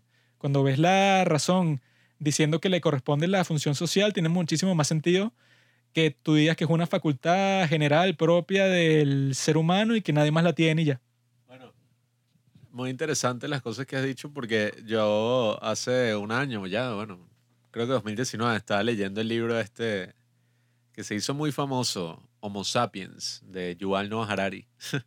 y bueno, y si bien no soy tan fan de su visión así exagerada de la historia y de el tipo, bueno, en 500 páginas, 700 páginas, qué sé yo, te va a contar la historia del todo el Homo Sapiens. Pero decía muy bien eso que tú acabas de decir, porque él precisamente decía que lo que nos diferencia, pues, y citaba varios estudios de esos otros monos, de esos otros especies, es que nosotros nos podemos relacionar y colaborar con un número así muy grande de personas, pues, y eso se intensifica cuando ya es una cuestión abstracta, que esa es otra cosa que también, bueno, nuestro nivel de abstracción, ya el hecho de que estemos aquí sentados analizando esto, eso es algo que ninguna otra especie que sepamos está realizando, pues, o sea. Los alienígenas ya hicieron esto hace como 3.000 años. Pero, o sea, por eso digo, pues, esa capacidad de relacionarse y más aún de que puedan haber revoluciones, o sea, algo que tú dices y que. o sea, algo que tú dices y que, bueno, no es que estamos eh, subyugados, pues, por así decirlo, a la evolución, que es un proceso de millones de años, sino que decimos y que no, mira, no me gusta este orden social, yo creo que este dicho es un maldito y esa idea cala y todos nos molestamos. Bueno, compadre, eso pasó aquí en Latinoamérica. Llegó Fidel y Fidel dijo, Cuba es del pueblo. Nuestro movimiento agarró Cuba, después pasamos para el sur y ahí estábamos en Chile con Allende. Y desde entonces salió mi comandante Hugo Rafael Chávez Fría en Venezuela. De ahí nació el UNASUR, Grupo de Puebla. Tenemos a Evo, Correa, nos llenamos en toda Latinoamérica de políticos del pueblo y así hemos llegado a un bienestar social que no lo hubiera permitido ni el imperialismo ni el capitalismo. Y eso fue en toda Latinoamérica, decenas de países en el UNASUR, Mercosur, etc. También tenemos poderes como la ironía y el sarcasmo, que es una de las mejores dinámicas sociales que existen. Pero. bueno, en el, un libro ahí que yo me estaba leyendo de inteligencia artificial dicen que las otras especies solo cambian su hardware, pero nosotros podemos cambiar nuestro software. Ah, bueno, es que sí, ese es el punto que, que también habla ese libro un poco eh, sobre eso, pues, como nosotros constantemente, a través de las ideas, a través de las abstracciones, o sea, mira, ok, nosotros podemos colaborar con. Que eso creo que también lo decía en el libro, como que bueno tú cuántas personas conoces. O sea, pero no en las redes, o sea, en la vida real, que tú puedas tener una relación, te conoces el nombre. Eh, yo creo que tú puedes hacer, yo creo que máximo como 100 conexiones así de verdad, pues. So, yo vi una TED Talk que hay un número ahí especial de eso, como que personas que al mismo tiempo puedes tener una conexión así. Creo que era como, como 15, no sé, una cuestión así. Probablemente, o sea, es que ese es mi punto, como que bueno, tú en verdad en lo concreto, pues así como que de verdad, mira, me importa esta persona, eso, o sea, tú tienes un número muy finito. Pero ¿qué pasa cuando nos vamos a una cosa ya que, ok, si al principio la gente decía tu identidad nacional, o sea, tú te consideras parte de un país, tú estás relacionado con millones de personas, pero ahora un youtuber sube un video y puede tener 5 millones de views y tú obviamente no estás pensando que hay 5 millones de personas que vieron tu argumento y están de acuerdo y 5 millones de seguidores. O sea, 5 millones de personas que te siguen. Tu tribu es de 5 millones de personas. Yo quería hablar de eso que tú dijiste de la evolución y de ver la razón así. Yo esta tarde tuve esa misma, no esa misma pregunta, pero esta es una pregunta que yo estoy seguro que todos se han hecho en algún momento, pero temen hacerla porque temen quedar como unos estúpidos, pues. Y, y no es una pregunta estúpida, pero uno sí dice que, ¿qué? Porque cuando uno le hablan de la evolución, eh, así por primera vez, o cuando uno medio se informa sobre el tema, uno se pregunta y que, lleva, ¿y por qué los monos? O sea, ¿por qué existen los monos? Pues porque ellos no evolucionaron así como nosotros, ¿sabes? Como que, y los monos están evolucionando, o sea, eventualmente si pasan millones de años, los monos van a ser como nosotros. Obviamente. Eh, obviamente la evolución no funciona así. Claro que sí. ¿Tú no viste el planeta de los simios? Eh, No, o sea, la evolución no funciona así, pero lo que al hacerse esa pregunta es importante porque uno entiende algo más importante aún, pues, sobre la evolución. Y es el hecho de que evolutivamente los monos, tú no puedes decir, ah, son unos brutos, mira, los bichos no están eh, ahí en internet insultándose el uno al otro porque una celebridad es presidente y porque ahora quiero que esté viejo. O sea, no, tú no puedes decir y juzgarlos en esos términos cuando evolutivamente, si nos vamos por eso, y bueno, los monos están bien, están muy bien. O sea, mientras no les destruyamos el hábitat natural, o sea, mientras no destruyamos la tierra, los monos se siguen evolucionando y bueno, han podido tener un pocotón de especies, han vivido millones de años más que nosotros. Y si nos vamos a esos aspectos evolutivos, pues, y uno se pregunta, ajá, pero ok, bien, ¿en qué contexto? ¿Sabes? Porque mira las hormigas, por ejemplo. Las hormigas llevan millones de años acá, pueden eso, o sea, vivir así bajo condiciones de todo tipo y seguramente vivan más que nosotros, pues. Una hormiga, una comunidad de hormigas ahí, qué sé yo. Eso no significa, pero es que ellas son unas estúpidas, porque ellas no están razonando y tal. En verdad sí son un poco estúpidos porque hay tantas hormigas que por cada ser humano yo vi que hay como 100.000 hormigas. Si las hormigas se ponen de acuerdo, 100.000 hormigas contra cada ser humano yo creo que nos joden a todos. Si se pusieron de acuerdo pueden dominar todo el mundo, pero son muy estúpidas. Es que por eso, o sea, evolutivamente las hormigas están de pinga. O sea, los humanos, bueno, nos volvemos mierda en una guerra y las hormigas están por ahí, que bueno, no sé qué coño. Yo no haría eso. Yo si fuera presidente y hay una tercera guerra mundial, yo digo que vamos a joder a todas las especies. Eso no, ay, estos quedan vivos. O sea, si no existen humanos, ¿cuál es el punto de que, que sigan vivos? Este mundo fue creado para, para nosotros según el libro del Génesis. Aquí al final va a ser la tesis, pero para el convento. O sea, dicho se cubre. Seminario, maricota. Conventos de la monja. Seminario. Está diciendo que me va a cambiar de sexo. No. Entonces. Pero ajá, yo también leí un artículo sobre eso que dijiste. Los monos en paz. Es que es interesante todo eso de los monos. O sea, yo no sé cómo terminé ahí metido en esa broma, pero yo que, oye, sí, yo que Coco, el gorila, ajá, es verdad, ¿cómo coño le enseñaron lenguaje de señas? Eso no es lenguaje de señas.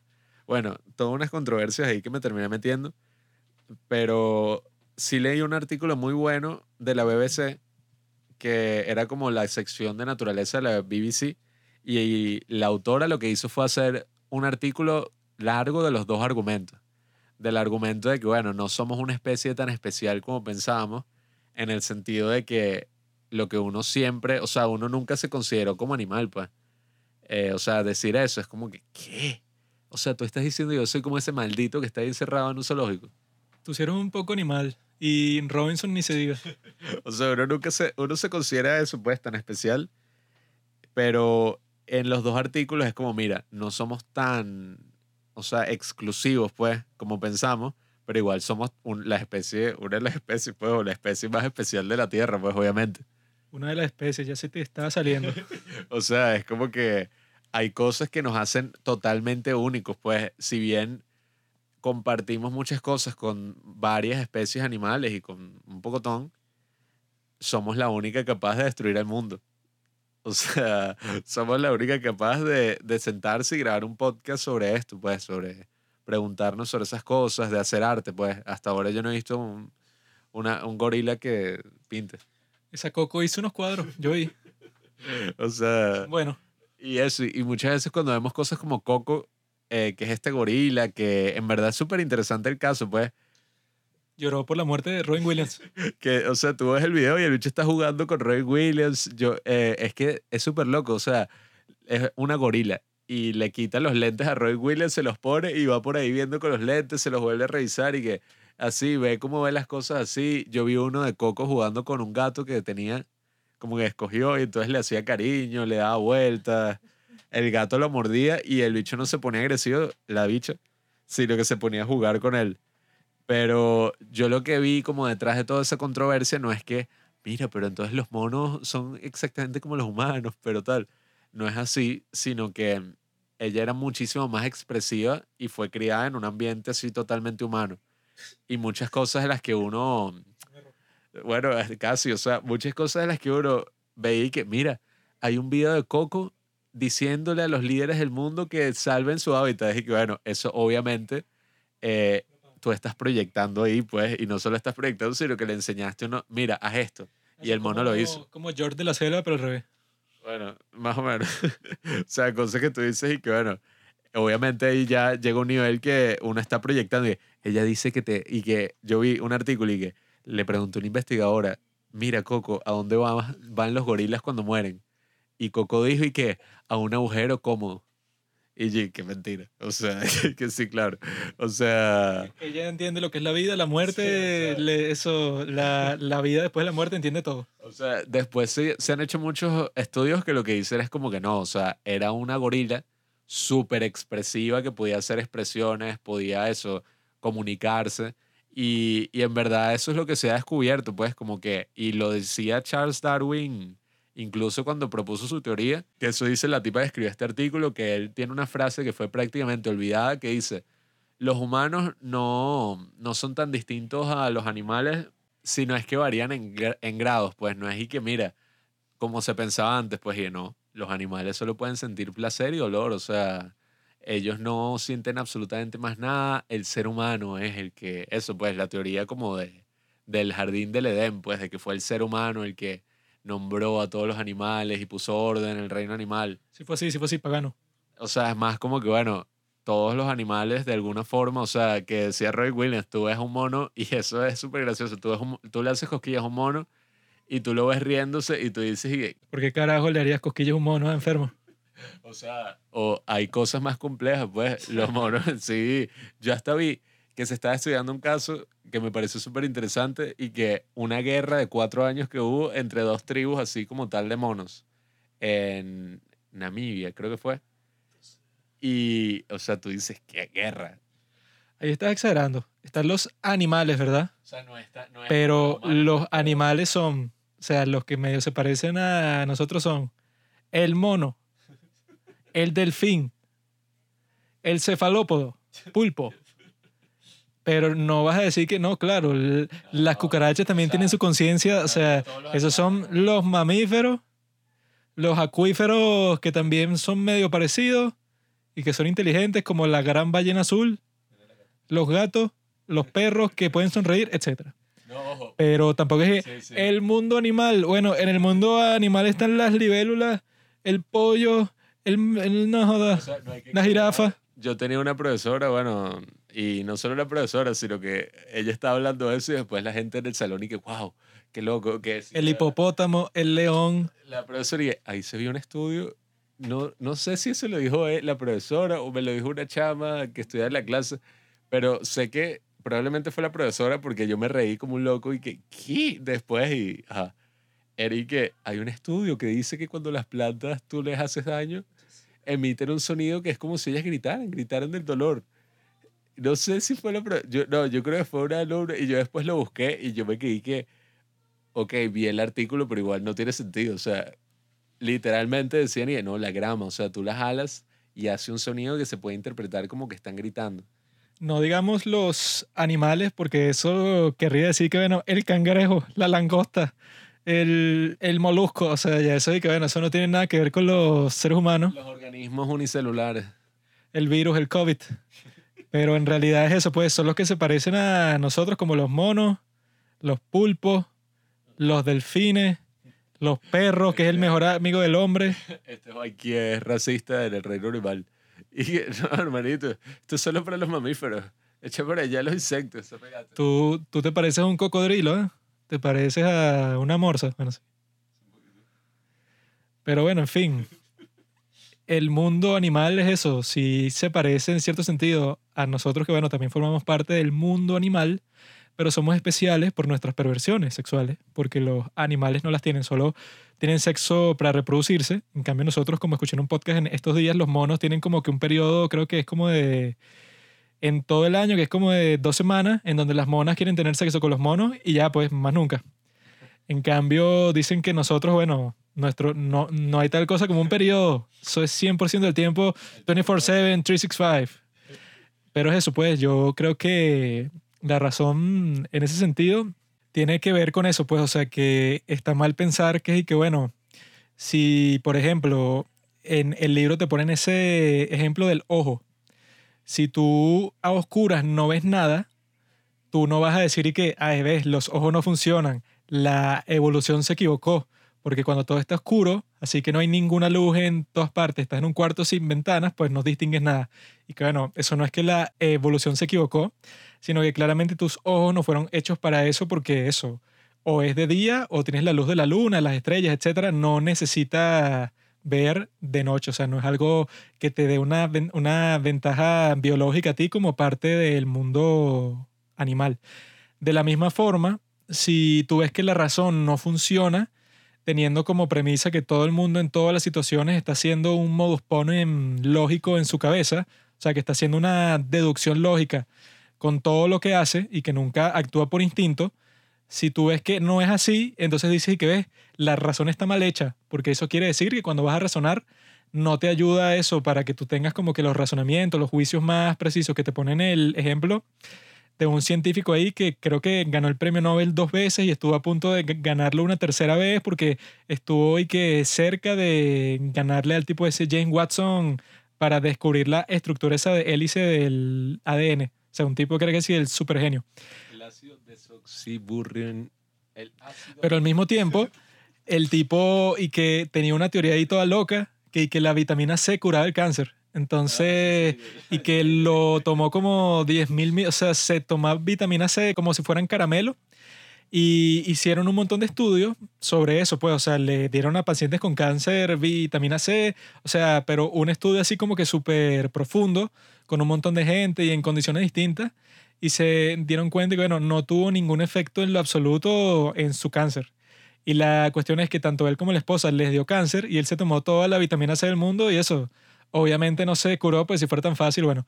Pero el tipo, como se había comprometido fuertemente con esa posición, a pesar de ser un tipo obviamente súper brillante, si casi ganó un tercer premio Nobel, que creo que eso nunca ha pasado en la historia, el tipo, eso, toda su vida siguió con la misma creencia, porque es eso, él es, seguía siendo un ser humano y seguía reaccionando de forma instintiva, de forma intuitiva, y no, y que no, él no hizo eso, el razonamiento lógico para ver si eso en verdad era así, que bueno, todos somos como que susceptibles de caer en un hueco parecido y que eso se multiplica cuando estás en un ambiente online en donde no le ves la cara a la gente, en donde ya asumes mala fe desde el principio y no puedes tener un diálogo normal porque ya desde el principio estás ahí que ese Pablo es, racista. Entonces yo sé que cualquier cosa que diga Pablo no lo toma en serio porque ¿por qué lo haría si es un maldito racista? Entonces eso en persona es chistoso porque tú en internet te puedes encontrar una conversación de dos personas y que Mira, tri maldito hijo de puta, tú que acabas de decir esto, bueno, vete a la mierda tú y toda tu familia y tu abuela y tu tía y tus hijos que se queden en el infierno, que. ¿Tú le dirías eso en persona? No, ¿verdad? O sea, porque tú dirías y que, bueno, esto es demasiado absurdo, esto es demasiado bestial para decírselo a alguien en su cara, pero como no hay nadie ahí, sino que todos son como que ponte que estés en Twitter y tengas que si una chica anime de tu foto de perfil, te sabe a mierda todo, pues tú puedes decir lo que se te ocurre ya. Eso te pasó a ti y yo lo vi en vivo y a mí, bueno, también lo presencié. Que aquí, bueno, ajá, como ya hemos hablado, Latinoamérica, nuestro país, hay todo, eh, aquí, bueno, aquí la polarización, no sé, ya eso ni siquiera entra en conversación, ya es el próximo nivel, pues, o sea, una cosa ya absurda y ni siquiera es entre toda la población, pues, unos números reducidos, pues, que hay ahí. Y bueno, nada, en todo mi proceso formativo de toda mi vida siempre han habido marchas, pues, eh, marchas, gobierno, oposición, tal. Y bueno, yo recuerdo clarísimo que uno tiene esta idea abstracta y supo, bueno, y muchísimo más eh, el otro lado de, de que es, quién es tu contrincante político, pues, y que este tipo. O sea, en, en nuestro país existe la narrativa de que, bueno, la oposición, pues, la persona que, que está en contra tuya, pues, ni siquiera en contra tuya, o sea, que quiera otra persona en el poder, eh, es como de cierta forma, pues, una persona que tiene dinero, que se viste de cierta forma. Eh, aquí lo llaman escuálido, pues, pero eso a lo largo de la historia ha tenido cualquier nombre, pues, judío, tal, o sea, el que sea conveniente, pues, para la narrativa. Entonces, nada, llegamos a esta marcha, mi familia, otros amigos de la familia, otra familia más, o sea, llegamos así normal, o sea, a un sitio que yo he ido y que yo pasaba en ese momento todo el tiempo, pues, un sitio cerca del metro.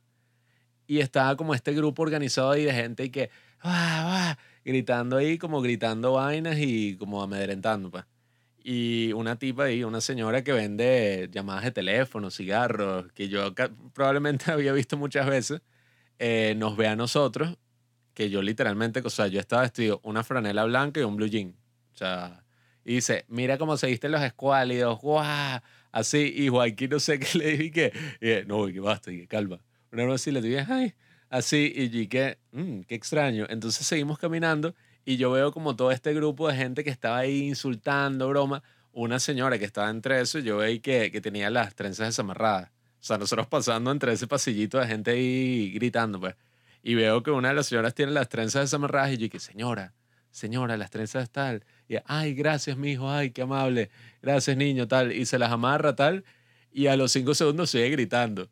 Y yo dije, esta broma es un acto tan estúpido y tan, o sea, tan actuado que no me lo puedo tomar en serio, ¿sabes? Y, y eso es lo que reconforta y al mismo tiempo da miedo, porque en esos colectivismos es cuando usualmente eso se, se pierde la razón y pasan, bueno, una turba de gente, o sea, pasan cosas horribles. Soy como Jesucristo porque yo llegué a este mundo eso, para unir. Yo veo un negro y un blanco, se están peleando y le digo, hermano, dale la mano. Y todo mejora. Yo vine a este mundo con la buena nueva y les puedo decir eso, pues les puedo decir, ¿por qué pelean, eh, hermano? Tú tienes cinco dedos en cada mano. Ustedes son hermanos, compadre. Yo estoy mocho, tengo cuatro. Ah, entonces suicídate, hijo de puta. Pero la cuestión es esa, pues. La turba. Si tú crees que eres poderoso, no trata de controlar una turba. Trata de controlar a unos malditos Black Lives Matter que te quieren quemar tu negocio. Échale bola. Eso solo... Están metiéndose al Capitolio por. Esos Black Lives Matter solo entienden un lenguaje. Lenguaje que empieza por plo y termina por mo. El plomo. Tú empiezas a echar tiros así al aire y todos, mira, se van así como cucarachas. Entonces, la cuestión es esa, pues. Lo que quieren los medios y los políticos es tenerte así ciego. Tenerte así que tú estás viendo al otro y dices que es un maldito, que es un desgraciado. Porque como en casi todas las democracias del mundo es un sistema bipartidista, lo cual creo que está bien porque la gente estúpida que se pone que yo quiero que existan 15 partidos y todos trabajan juntos por el, cada uno su interés. Que bueno, eso cuando se ve en sitios como España, que bueno, son no sé cuántos partidos, son como seis partidos y todos se odian los unos a los otros y no colaboran y siempre se andan poniendo el pie para que el otro se caiga cuando están en una situación importante. Entonces es mejor que existan dos partidos y ya, pues si no, y que una tercera opción. Eso siempre termina de una forma bastante estúpida y que bueno, y que queremos un outsider. Llegó Donald Trump, siempre y que bueno, Yo quería eso cuando fueron las elecciones, aunque no lo crean. En el 2016 llegué, qué porquería, mira lo que causa el bipartidismo. Dos candidatos malísimos y tienen que votar por el, y que el mejor de los dos, que es Donald Trump, un monstruo, un dictador que va a esclavizar a América. Yo pensaba así, bueno, en ese momento yo lo único, idiota. lo único que sabía era lo que decían las noticias. Y, y nada, resulta que también tú te pones a pensar y tú dices, bueno, cuando uno critica el bipartidismo, tú no estás criticando el hecho de que sean dos partidos. Tú estás criticando el hecho de que un partido y el otro estén en contra. Cuando, exacto, tienen dos candidatos que son una porquería. Cuando en verdad, si tú ves, o sea, cómo ha sido más o menos, por lo menos el, en el ejemplo de Estados Unidos, el Partido Demócrata y Republicano, sus ideales y sus opiniones y en general más o menos se juntan, pues, o sea, no es que, que no, comunistas contra capitalistas, o sea, es una guerra armada así, guerrilla, no, o sea, es y que, bueno, yo me metí en este partido, pero bueno, hasta como fue en el caso de Donald Trump, el bicho no se metió que si en el Partido Demócrata en el 2003, qué sé yo, cuando el bicho quería ser presidente y después el bicho se metió en el republicano y bueno, qué coño, es lo que me conviene, porque usualmente es algo así, pues el problema no es y que el sistema es una mierda desde el principio, porque dos partidos deberían haber 15. Eh, yo creo que ese no es el problema para nada, el problema es que bueno, cuando eso se deforma, es que nacen los problemas. Pues eso es como, ese ejemplo lo da de School of Life, el canal este de YouTube, y a mí me gustó. Eh, lo decían con el capitalismo y bueno. Los de School of Life son comunistas. No, no. Sí, sí. No, no son capitalistas. Son comunistas. Bueno, pero la gente que, que escuche esto, que esté así, que el capitalismo, la mierda más grande del mundo. Pero, o sea, yo lo que pienso, pues, y me gustó ese argumento en ese momento, porque ellos decían como que, ok, si tú ves varios problemas dentro del capitalismo, eso es como que tú veas que, ponte, a Juanqui le dio gripe, o a Juanqui le dio, no sé, comió algo malo y bueno, se siente mal del estómago. La solución no es matar a Juanqui. O sea, la solución... Una especie de solución. O sea, tú dices y que bueno, vamos a ver cómo lo arreglamos, pues cómo lo curamos, pero ya cuando se vuelve una broma y que no, no es que hayan problemas en la sociedad, la sociedad es el problema, o sea, el hecho de que tengamos que vivir como esta sociedad, o sea, deberíamos vivir en tribus y hacer algo sostenible y vivir en la playa y cada quien. El problema es que el capitalismo no tiene gripe, tiene cáncer. Cáncer de pulmón, cáncer de corazón, cáncer de cerebro, todo al mismo tiempo. Se hace la quimio y la radio. No, compadre, esto está condenado. Nosotros vamos a hacer una sociedad agraria como era antes, cada uno con su parcela de tierra, sembrando y intercambiamos. Yo siembro tomate, tú siembras papa, intercambiamos el tomate por la papa y cada uno come papa con tomate y ya echamos, si es que era bueno. La cuestión es esta, amigos. ¿Por qué mentimos? Para el beneficio personal. Como decía Tomás Hobbes, que bueno, si la sociedad está sin orden, es un completo caos, pura guerra y pura cuestión, cada uno, como dicen, jala para su lado, siempre va a ser un caos, pues nunca va a llegar el momento en donde con una verdadera cooperación podemos estar todos mejor y cuando existen los incentivos como actualmente, pues actualmente la gente se queja mucho, pero si comparas este momento con cualquier otro en toda la historia de la humanidad, en todos los registros objetivos que existen, estamos 10.000 veces mejor en todo sentido. O sea, si tú tienes luz en tu casa, si tienes agua, si tienes internet, si tienes un PlayStation, si tienes todas estas cuestiones, está 100 mil trillones de veces más eh, civilizado, más cómodo que cualquiera de tus malditos ancestros que, bueno, quería que, mira, Pablo, anda a buscar agua en el pozo. Tienes que caminar hacia 5 kilómetros. Es una cuestión absurda. Cuando hoy, bueno, tenemos todas estas ventajas, pero siempre salen las nenas a decir que, no, bueno, pero queda, queda mucho por hacer. Las mujeres podrán votar, pero todavía cuando yo llego a mi casa tengo que hacer la cena mientras mi esposo está viendo el fútbol. Cuando dije que, bueno, bueno, está bien, pero hace 100 años, Eric, mujer, silencio. Yo golpear, mujer si habla, mujer no votar, mujer solo hacer comida. O sea, claramente todo va hacia mejor, por lo menos por ahora. Mientras el Partido Demócrata sigue en el poder, eso está en duda, pero... o sea, yo lo veo con el caso de la pandemia. Yo por un momento, y el karma me agarró, porque yo estaba diciendo exactamente eso en, en la universidad y todos dije, ¿qué? ¿Estás loco? Tal y yo dije, claro que sí. Y cuando fue la pandemia, llegué, estoy alegre. Porque mira, mira como todos estamos relacionados, sabemos que es un virus. Cuando la peste negra creíamos que era bueno por nuestros pecados. Y, y o sea, yo igual sigo teniendo ese optimismo, pues, porque eh, no es que tú, ah, bueno, ahora entonces tienes que ser un conformista. Confórmate de que todo está bien, no te quejes, no hagas nada. Yo no digo eso. Pero digo que, oye, tampoco tienes que tomar una actitud victimista de decir que, bueno, la vaina está tan mierda que, bueno, nadie en la historia se puede relacionar contigo. Todo es horrible. Algo interesante que dicen en el libro sobre eso es que la razón funciona de forma en que si yo estoy solo en mi casa, por ejemplo, como probablemente muchos de ustedes lo estén, y tú piensas, por ejemplo, la Tierra es plana, y te pones a buscar en internet y ves que mucha gente lo dice y que hay muchos argumentos a favor, en contra, etcétera, ¿no? Y ponte que te encuentras un video muy bien producido que te convence. Y tú nunca hablas con nadie en persona, o sea, te metes solamente con tus intereses tanto en YouTube como en Instagram, que eso, el algoritmo está construido para solo mostrarte las cosas que ya te gustan, pues que ya te interesan y no mostrarte como que nada contrario. Y si tú no lo buscas, pues no, pues no te va a salir nunca. Si no lo buscas específicamente, que sí, argumentos contra que la Tierra es plana, o contra que el espacio no existe, o contra que eh, el comunismo funciona, o sea, contra cuestiones así absurdas. Entonces, los tipos te dicen en el libro que la razón funciona mejor es cuando tienes a un montón de gente a tu alrededor que tú le dices, mira Pablo, yo, yo vi que dicen por ahí que la Tierra es plana. Y entonces tú estás convencido de eso porque eso te dieron una buena razón, pero cuando tú lo conversas con otra persona, te dan una razón en contra y tú dices, que, ah, claro, y, ok, tiene sentido. O sea, funciona de esa forma social porque los seres humanos siempre han vivido juntos desde el principio de los tiempos.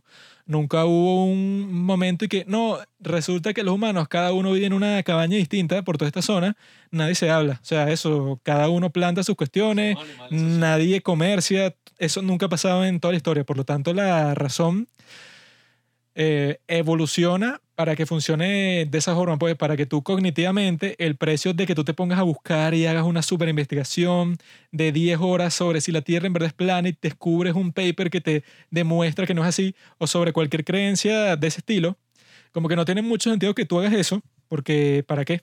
Si es eso, puedes conversar con cualquier persona que conozca y medio tienes un diálogo y ponte que te contradicen y de esa forma es que tú es mucho más probable, o sea, han demostrado con varios estudios psicológicos, es mucho más probable que cuando a ti te confrontan eso, estás en un grupo grande de gente y te dan buenas razones y tú confías en la gente que tienes alrededor, tú dices, ah, bueno, es cierto, o sea, lo que ustedes están diciendo tiene más sentido y tal. Pero cuando te aíslas, cuando tú solo dices y que no, yo, yo mismo pienso y ya, o sea, yo no converso nada con nadie. Y dices y que no, listo, ya yo concluí que si me vacuno, lo más probable es que me muera y no lo conversas con nadie, bueno, o sea, entonces te puedes quedar encerrado en tus creencias mucho más fácilmente. O sea, sí, porque dicen que es eso, pues, o sea, la intuición es mucho más refinada y mucho más sabia que la razón en sí.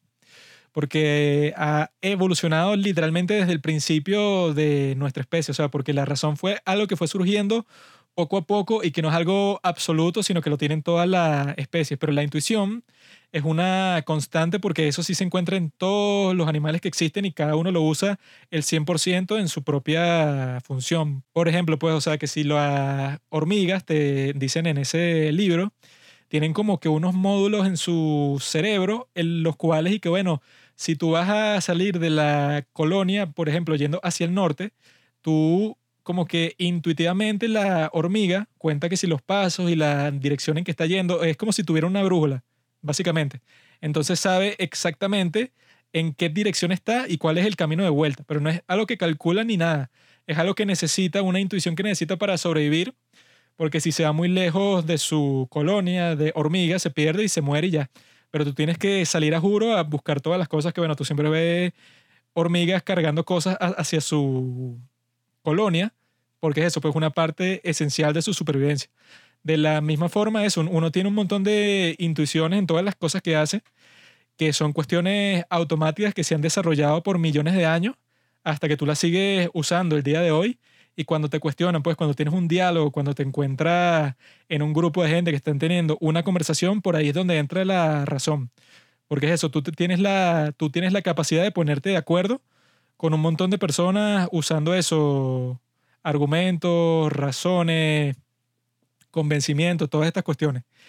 Y eso, o sea, uno piensa que la sociedad y la civilización se puede volver mierda si la gente deja de tener en cuenta que cuando tú tienes una conversación online, ajá, te estás comunicando de cierta forma con una persona, pero no puedes aislarte, o sea, es muy, muy terrible para ti y para la sociedad en sí aislarse porque eso, nunca entras en un cuestionamiento, nunca desarrollas tus habilidades sociales, nunca llegas al punto de eso que tienes como que un criterio propio, sino que simplemente eso, con e, el internet como que hace mucho más fácil que tú te aísles porque antes no existía eso, o sea, es mentira que tú te vas a quedar en tu cuarto leyendo todo el día, porque es como que una actividad que se puede volver repetitiva y seca muy fácil. Te vuelve es Don Quijote, pues. Sí, pues en, en, en cambio el día de hoy, o sea, tú puedes eso, puedes pasar todo el día viendo videos, películas, series, cualquier cosa que se te ocurra y nunca te aburre. Y en el internet, ahora justo cuando dijiste eso, yo pensé que en el internet uno ha visto los ejemplos de qué tan grave puede ser eso y qué consecuencias puede tener en, en muchas personas. En ejemplos horribles, o sea, está el de, bueno, Elliot Rogers, que es el chamo este que, bueno, el de la comunidad Incel, que terminó haciendo un atentado ahí matando a seis personas, bueno, Mujeres. un loco. Y bueno, sí. Y el caso de, de ¿cómo es que se llama? Mm, Ricardo López, si no me equivoco. Que, o sea, tú ves esas grabaciones, yo no las he visto, Yo sí, todas. pero queda como testamento de, bueno, qué tan horrible y qué tan profundo puede ir esa soledad que, o sea, tú ves, pues, un tipo que creo que sufría esquizofrenia y, y eso, o sea, estaba totalmente aislado y poco a poco fue creando un complot porque se obsesionó con la cantante Bjork y fue creando un complot que era y que, bueno, y lo documentó todo con una cámara y que voy a hacer que ella reciba un paquete, que es un libro y cuando lo abra le caiga que si ácido en la cara, le caigan gotas de, eh, de sangre que tiene sida para que se contagie. O sea, una cosa pero horrible, horrible, o sea, de las cosas más, ¿cómo es? Cuando hablan de estos vacíos, ¿sabes? Como de estos abismos. Como que esos abismos de la soledad que uno puede ver en internet, hasta el punto de que, bueno, o sea, fue tan horrible y él documentó todo que la policía interceptó el paquete y fue como, mira, Bjork, te salvaste, tal, lo fueron a buscar. Y el bicho en un video, o sea, estaba un gordo así tal, se pintó completamente la cara, estaba totalmente ido y el bicho se suicida, o sea, se mete un disparo en la boca. Y tú puedes ver esos videos y tú puedes ver cómo este es un tipo que se aisló completamente en esa locura. Y eso era eso, pues, los principios del internet, los principios de todas estas cosas. Eh, por eso es que, oye, yo siempre veo con, ¿sabes? Con caución, con cautela, cuando alguien, "Ah, que tú eres un incel, es que tú eres un, no sé, un trampista, es que tú eres un tal, y tú tratas eso como una estrategia como de bachillerato de bully, pues, como aislarlo, como que, bueno, se ha hecho un gafo, no le paran a nada de lo que dice, no sé qué broma, porque al final tú te vas a terminar refugiando en la gente que dice, bueno, ya va, pero tú sí tienes un valor como persona, tal, o sea, que así es que nacen esos cultos y todas esas cosas, pues tú sí tienes un valor como persona, pero tienes que hacer esto. Tienes que luchar por esta causa, tienes que tal. Eso es lo que hace Jordan Peterson y tú lo criticas. Pero no lo hace con intención de manipular a la gente. Ricardo López era un hombre muy perturbado. Su obsesión llegó hasta el punto que la cantante islandesa Björk llegó a estar en peligro mortal por una bomba. No, no da miedo, no da miedo. Yo iba a hacer algo parecido con Ayu. Me eché para atrás porque... Una película de eso, una película de eso estaría interesante, no sé. No, si- no estaría interesante. No sé si de ese caso, pues, pero algo más o menos así, coño. Ya existe, se llama Perfect Blue. Ah, perdón. Bobo. Esa broma, o sea, y yo vi, yo sí vi el video cuando el bicho se mata. Dross tiene un video sobre eso, pero no le hagan caso a Pablo porque él es un tipo que es así, es un chico adolescente, le gusta decir las cosas perturbadoras. Yo no, yo solo veo videos de gaticos y de perritos en Reddit. ¡Ay, mami! Pero el punto es eso, amigos. La mentira, ¿verdad? Tiene su utilidad. Todos la conocemos. Cuando tú eres un niño y te robaste un chocolate y te preguntan, ¿te robaste el chocolate? Tú dices, nah. Porque, porque tú sabes que, ajá, si digo que no y no tienen pruebas, no me pueden hacer nada. Entonces, ese es tu instinto humano, ¿no? Y la sociedad te corta ese instinto porque si tú vas a colaborar con un montón de gente y, por ejemplo, digamos que el viejo Jenkins te prestó mil dólares y entonces tú, cuando llega el viejo Jenkins tres meses después y que, mire, mis mil dólares y tú te haces el locario, o sea, tú dices que no y tal, o sea, te inventas puras excusas, le mientes y llega hasta el punto que no le paga. Llega un momento que el viejo Jenkins dice que, bueno, o sea, empieza a hablar con los demás sujetos del pueblo y que no le presten plata a este retrasado porque es eso, nunca la da de vuelta, que es lo que le pasó a Venezuela y a Ecuador también como país, que fue que estos piden plata y después si, si no les da la gana no te lo pagan, entonces nadie, nadie te va a prestar más plata nunca. Y eso, como país y como persona, te jode, ¿no? Entonces la sociedad tiene sus propios incentivos para que si tú quieres formar parte de la sociedad, no mientas, no violes, no mates, etcétera, ¿no? Entonces es interesante como eso, lo- los pros que tiene la sociedad en regular el comportamiento humano y que si tú eres un tipo outsider que te sabe mierda todo y no formas parte de la sociedad de todas formas, eso puedes robar todos los días, puedes mentir todos los días porque es eso, ponte que no tienes ningún círculo social y te sabe mierda si un tipo dice que no, este tipo es un maldito, como hay una historia ahí creo que era de de Radiolab de una tipa ahí loca que simplemente le mentía a todo el mundo y tenía a todo el mundo engañado y le decía a uno y que sí, mi nombre es tal y trabajo de esto y era todo mentira y de repente se desaparecía cuando, cuando tú le prestaste plata y eso, pues tenía como 50 identidades distintas y que eso a la tipa no le importaba nada porque era una outsider, una outsider de la sociedad, no tenía ningún círculo social y si tú la ibas a, a acusar con alguien, bueno, la tipa se desapareció, te dio un nombre falso, todo era falso. Entonces, esa persona, bueno, no forma parte de la sociedad y no le importa. Pero a cualquiera que le interesa ser parte de la sociedad, bueno, tiene como que irse por una serie de reglas y por eso es que la sociedad en general es positiva. Digan lo que digan las malditas ratas comunistas que están en, en Latinoamérica royendo los fundamentos de la República, como está pasando en estos momentos en Perú, como trató de pasar en Ecuador. No nos dejaremos. Esto es, no es negociable. Prefiero morir libre. ¿Qué? Pero el punto es eso, pues. El peor libertador, el peor político, sí. Bueno, así fue este Biden. Y que, yeah, the pledge of alliance, you know, liberty, you have to, you know the thing. Y, y todo, y que no, este es el presidente. Y iba, iba a decir que sí, el, el credo ese patriótico, y, you know, liberty, freedom, you know, you know the thing. Y todo, y, no. Come on, man. Pero el punto es eso, pues Trump como presidente decía, no, es que él mentía y tal. O sea, qué mentira. O sea, Así va a terminar la tesis de Joaquín que, bueno, eh, ok, la razón y tal, pero ahora yo les quiero decir, Trump, eh, él se merecía un segundo periodo, pues. Trump mentía, ajá, pero todos, todos mentimos. Y él como presidente, bueno, mentía en, en pro del país, pues. Eso, siempre iba los intereses América primero, que es como tiene que ser un presidente, no como Biden, que bueno, que ya le vendió medio país a China y a Irán. Y sí, o sea, yo creo que esta conversación estuvo productiva. Ya habrán aprendido cómo funciona el mundo, cómo funciona eso, la, la verdad, la mentira, la muerte, por qué nosotros tenemos que mentir para sobrevivir.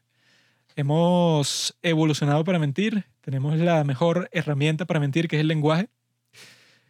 Y bueno, creo que si les gustó esta conversación, déjenos una reseña, denos like, suscríbanse, denos dinero, denos mujeres, denos todos los bienes valiosos que posean. ¿Quieres decir algo, niño? Únanse a nuestra comuna de los padres del cine. Por ahora en Instagram, pero pronto, dependiendo de cuánto quieran contribuir, pues, a la causa humanitaria de, de un mundo perfecto, pues, como queremos lograr Juanqui y yo, nos vamos a ir a un pueblo por allá por, vamos a ver si en África o en Estados Unidos, cuadra también, pero es medio caro. Y vamos a vivir todos tranquilos, mintiéndonos los unos a los otros, viendo películas buenas, haciendo cortos, vainas. drogas y sexo. Pero yo también les quería decir que estas conclusiones me están fastidiando un poco. Así que les iba a pedir que si ya has llegado hasta este punto, escuchando este podcast, que bueno, no sé por qué lo harías, algo más productivo. eh, No, Juanqui, no. mándenos preguntas, algo que quieran que nosotros respondamos, nosotros que sabemos de todos los temas. Háganos alguna pregunta así fina, graciosa, nosotros la responderemos al final de cada episodio y así las conclusiones serán más divertidas porque uno llega al punto que dice que, bueno, chao. Cuando es mejor que uno diga que sección de preguntas y respondes ahí las preguntas y ya, fin, pues. Sería gracioso si nadie nos pregunta un coño, jódanse. Y es puros insultos. O sea, yo no espero que me lleguen 100 preguntas mañana, pues, pero, o sea, si quieren saber algo del mundo del cine, del mundo en general, de la política, de los aliens, cualquier cosa importante, mándenos la pregunta por Instagram y nosotros con mucho gusto se la responderemos en vivo y en directo en este podcast. Así que bueno, nos vemos. Chao. Gracias por escuchar Los Padres del Cine. Síguenos en Instagram en arroba los padres del cine para enterarte de los nuevos capítulos que iremos publicando. Si nos escuchas por Apple Podcast, déjanos una reseña. Si no, disfruta escuchándonos en todas las aplicaciones por las que puedas descargar podcast.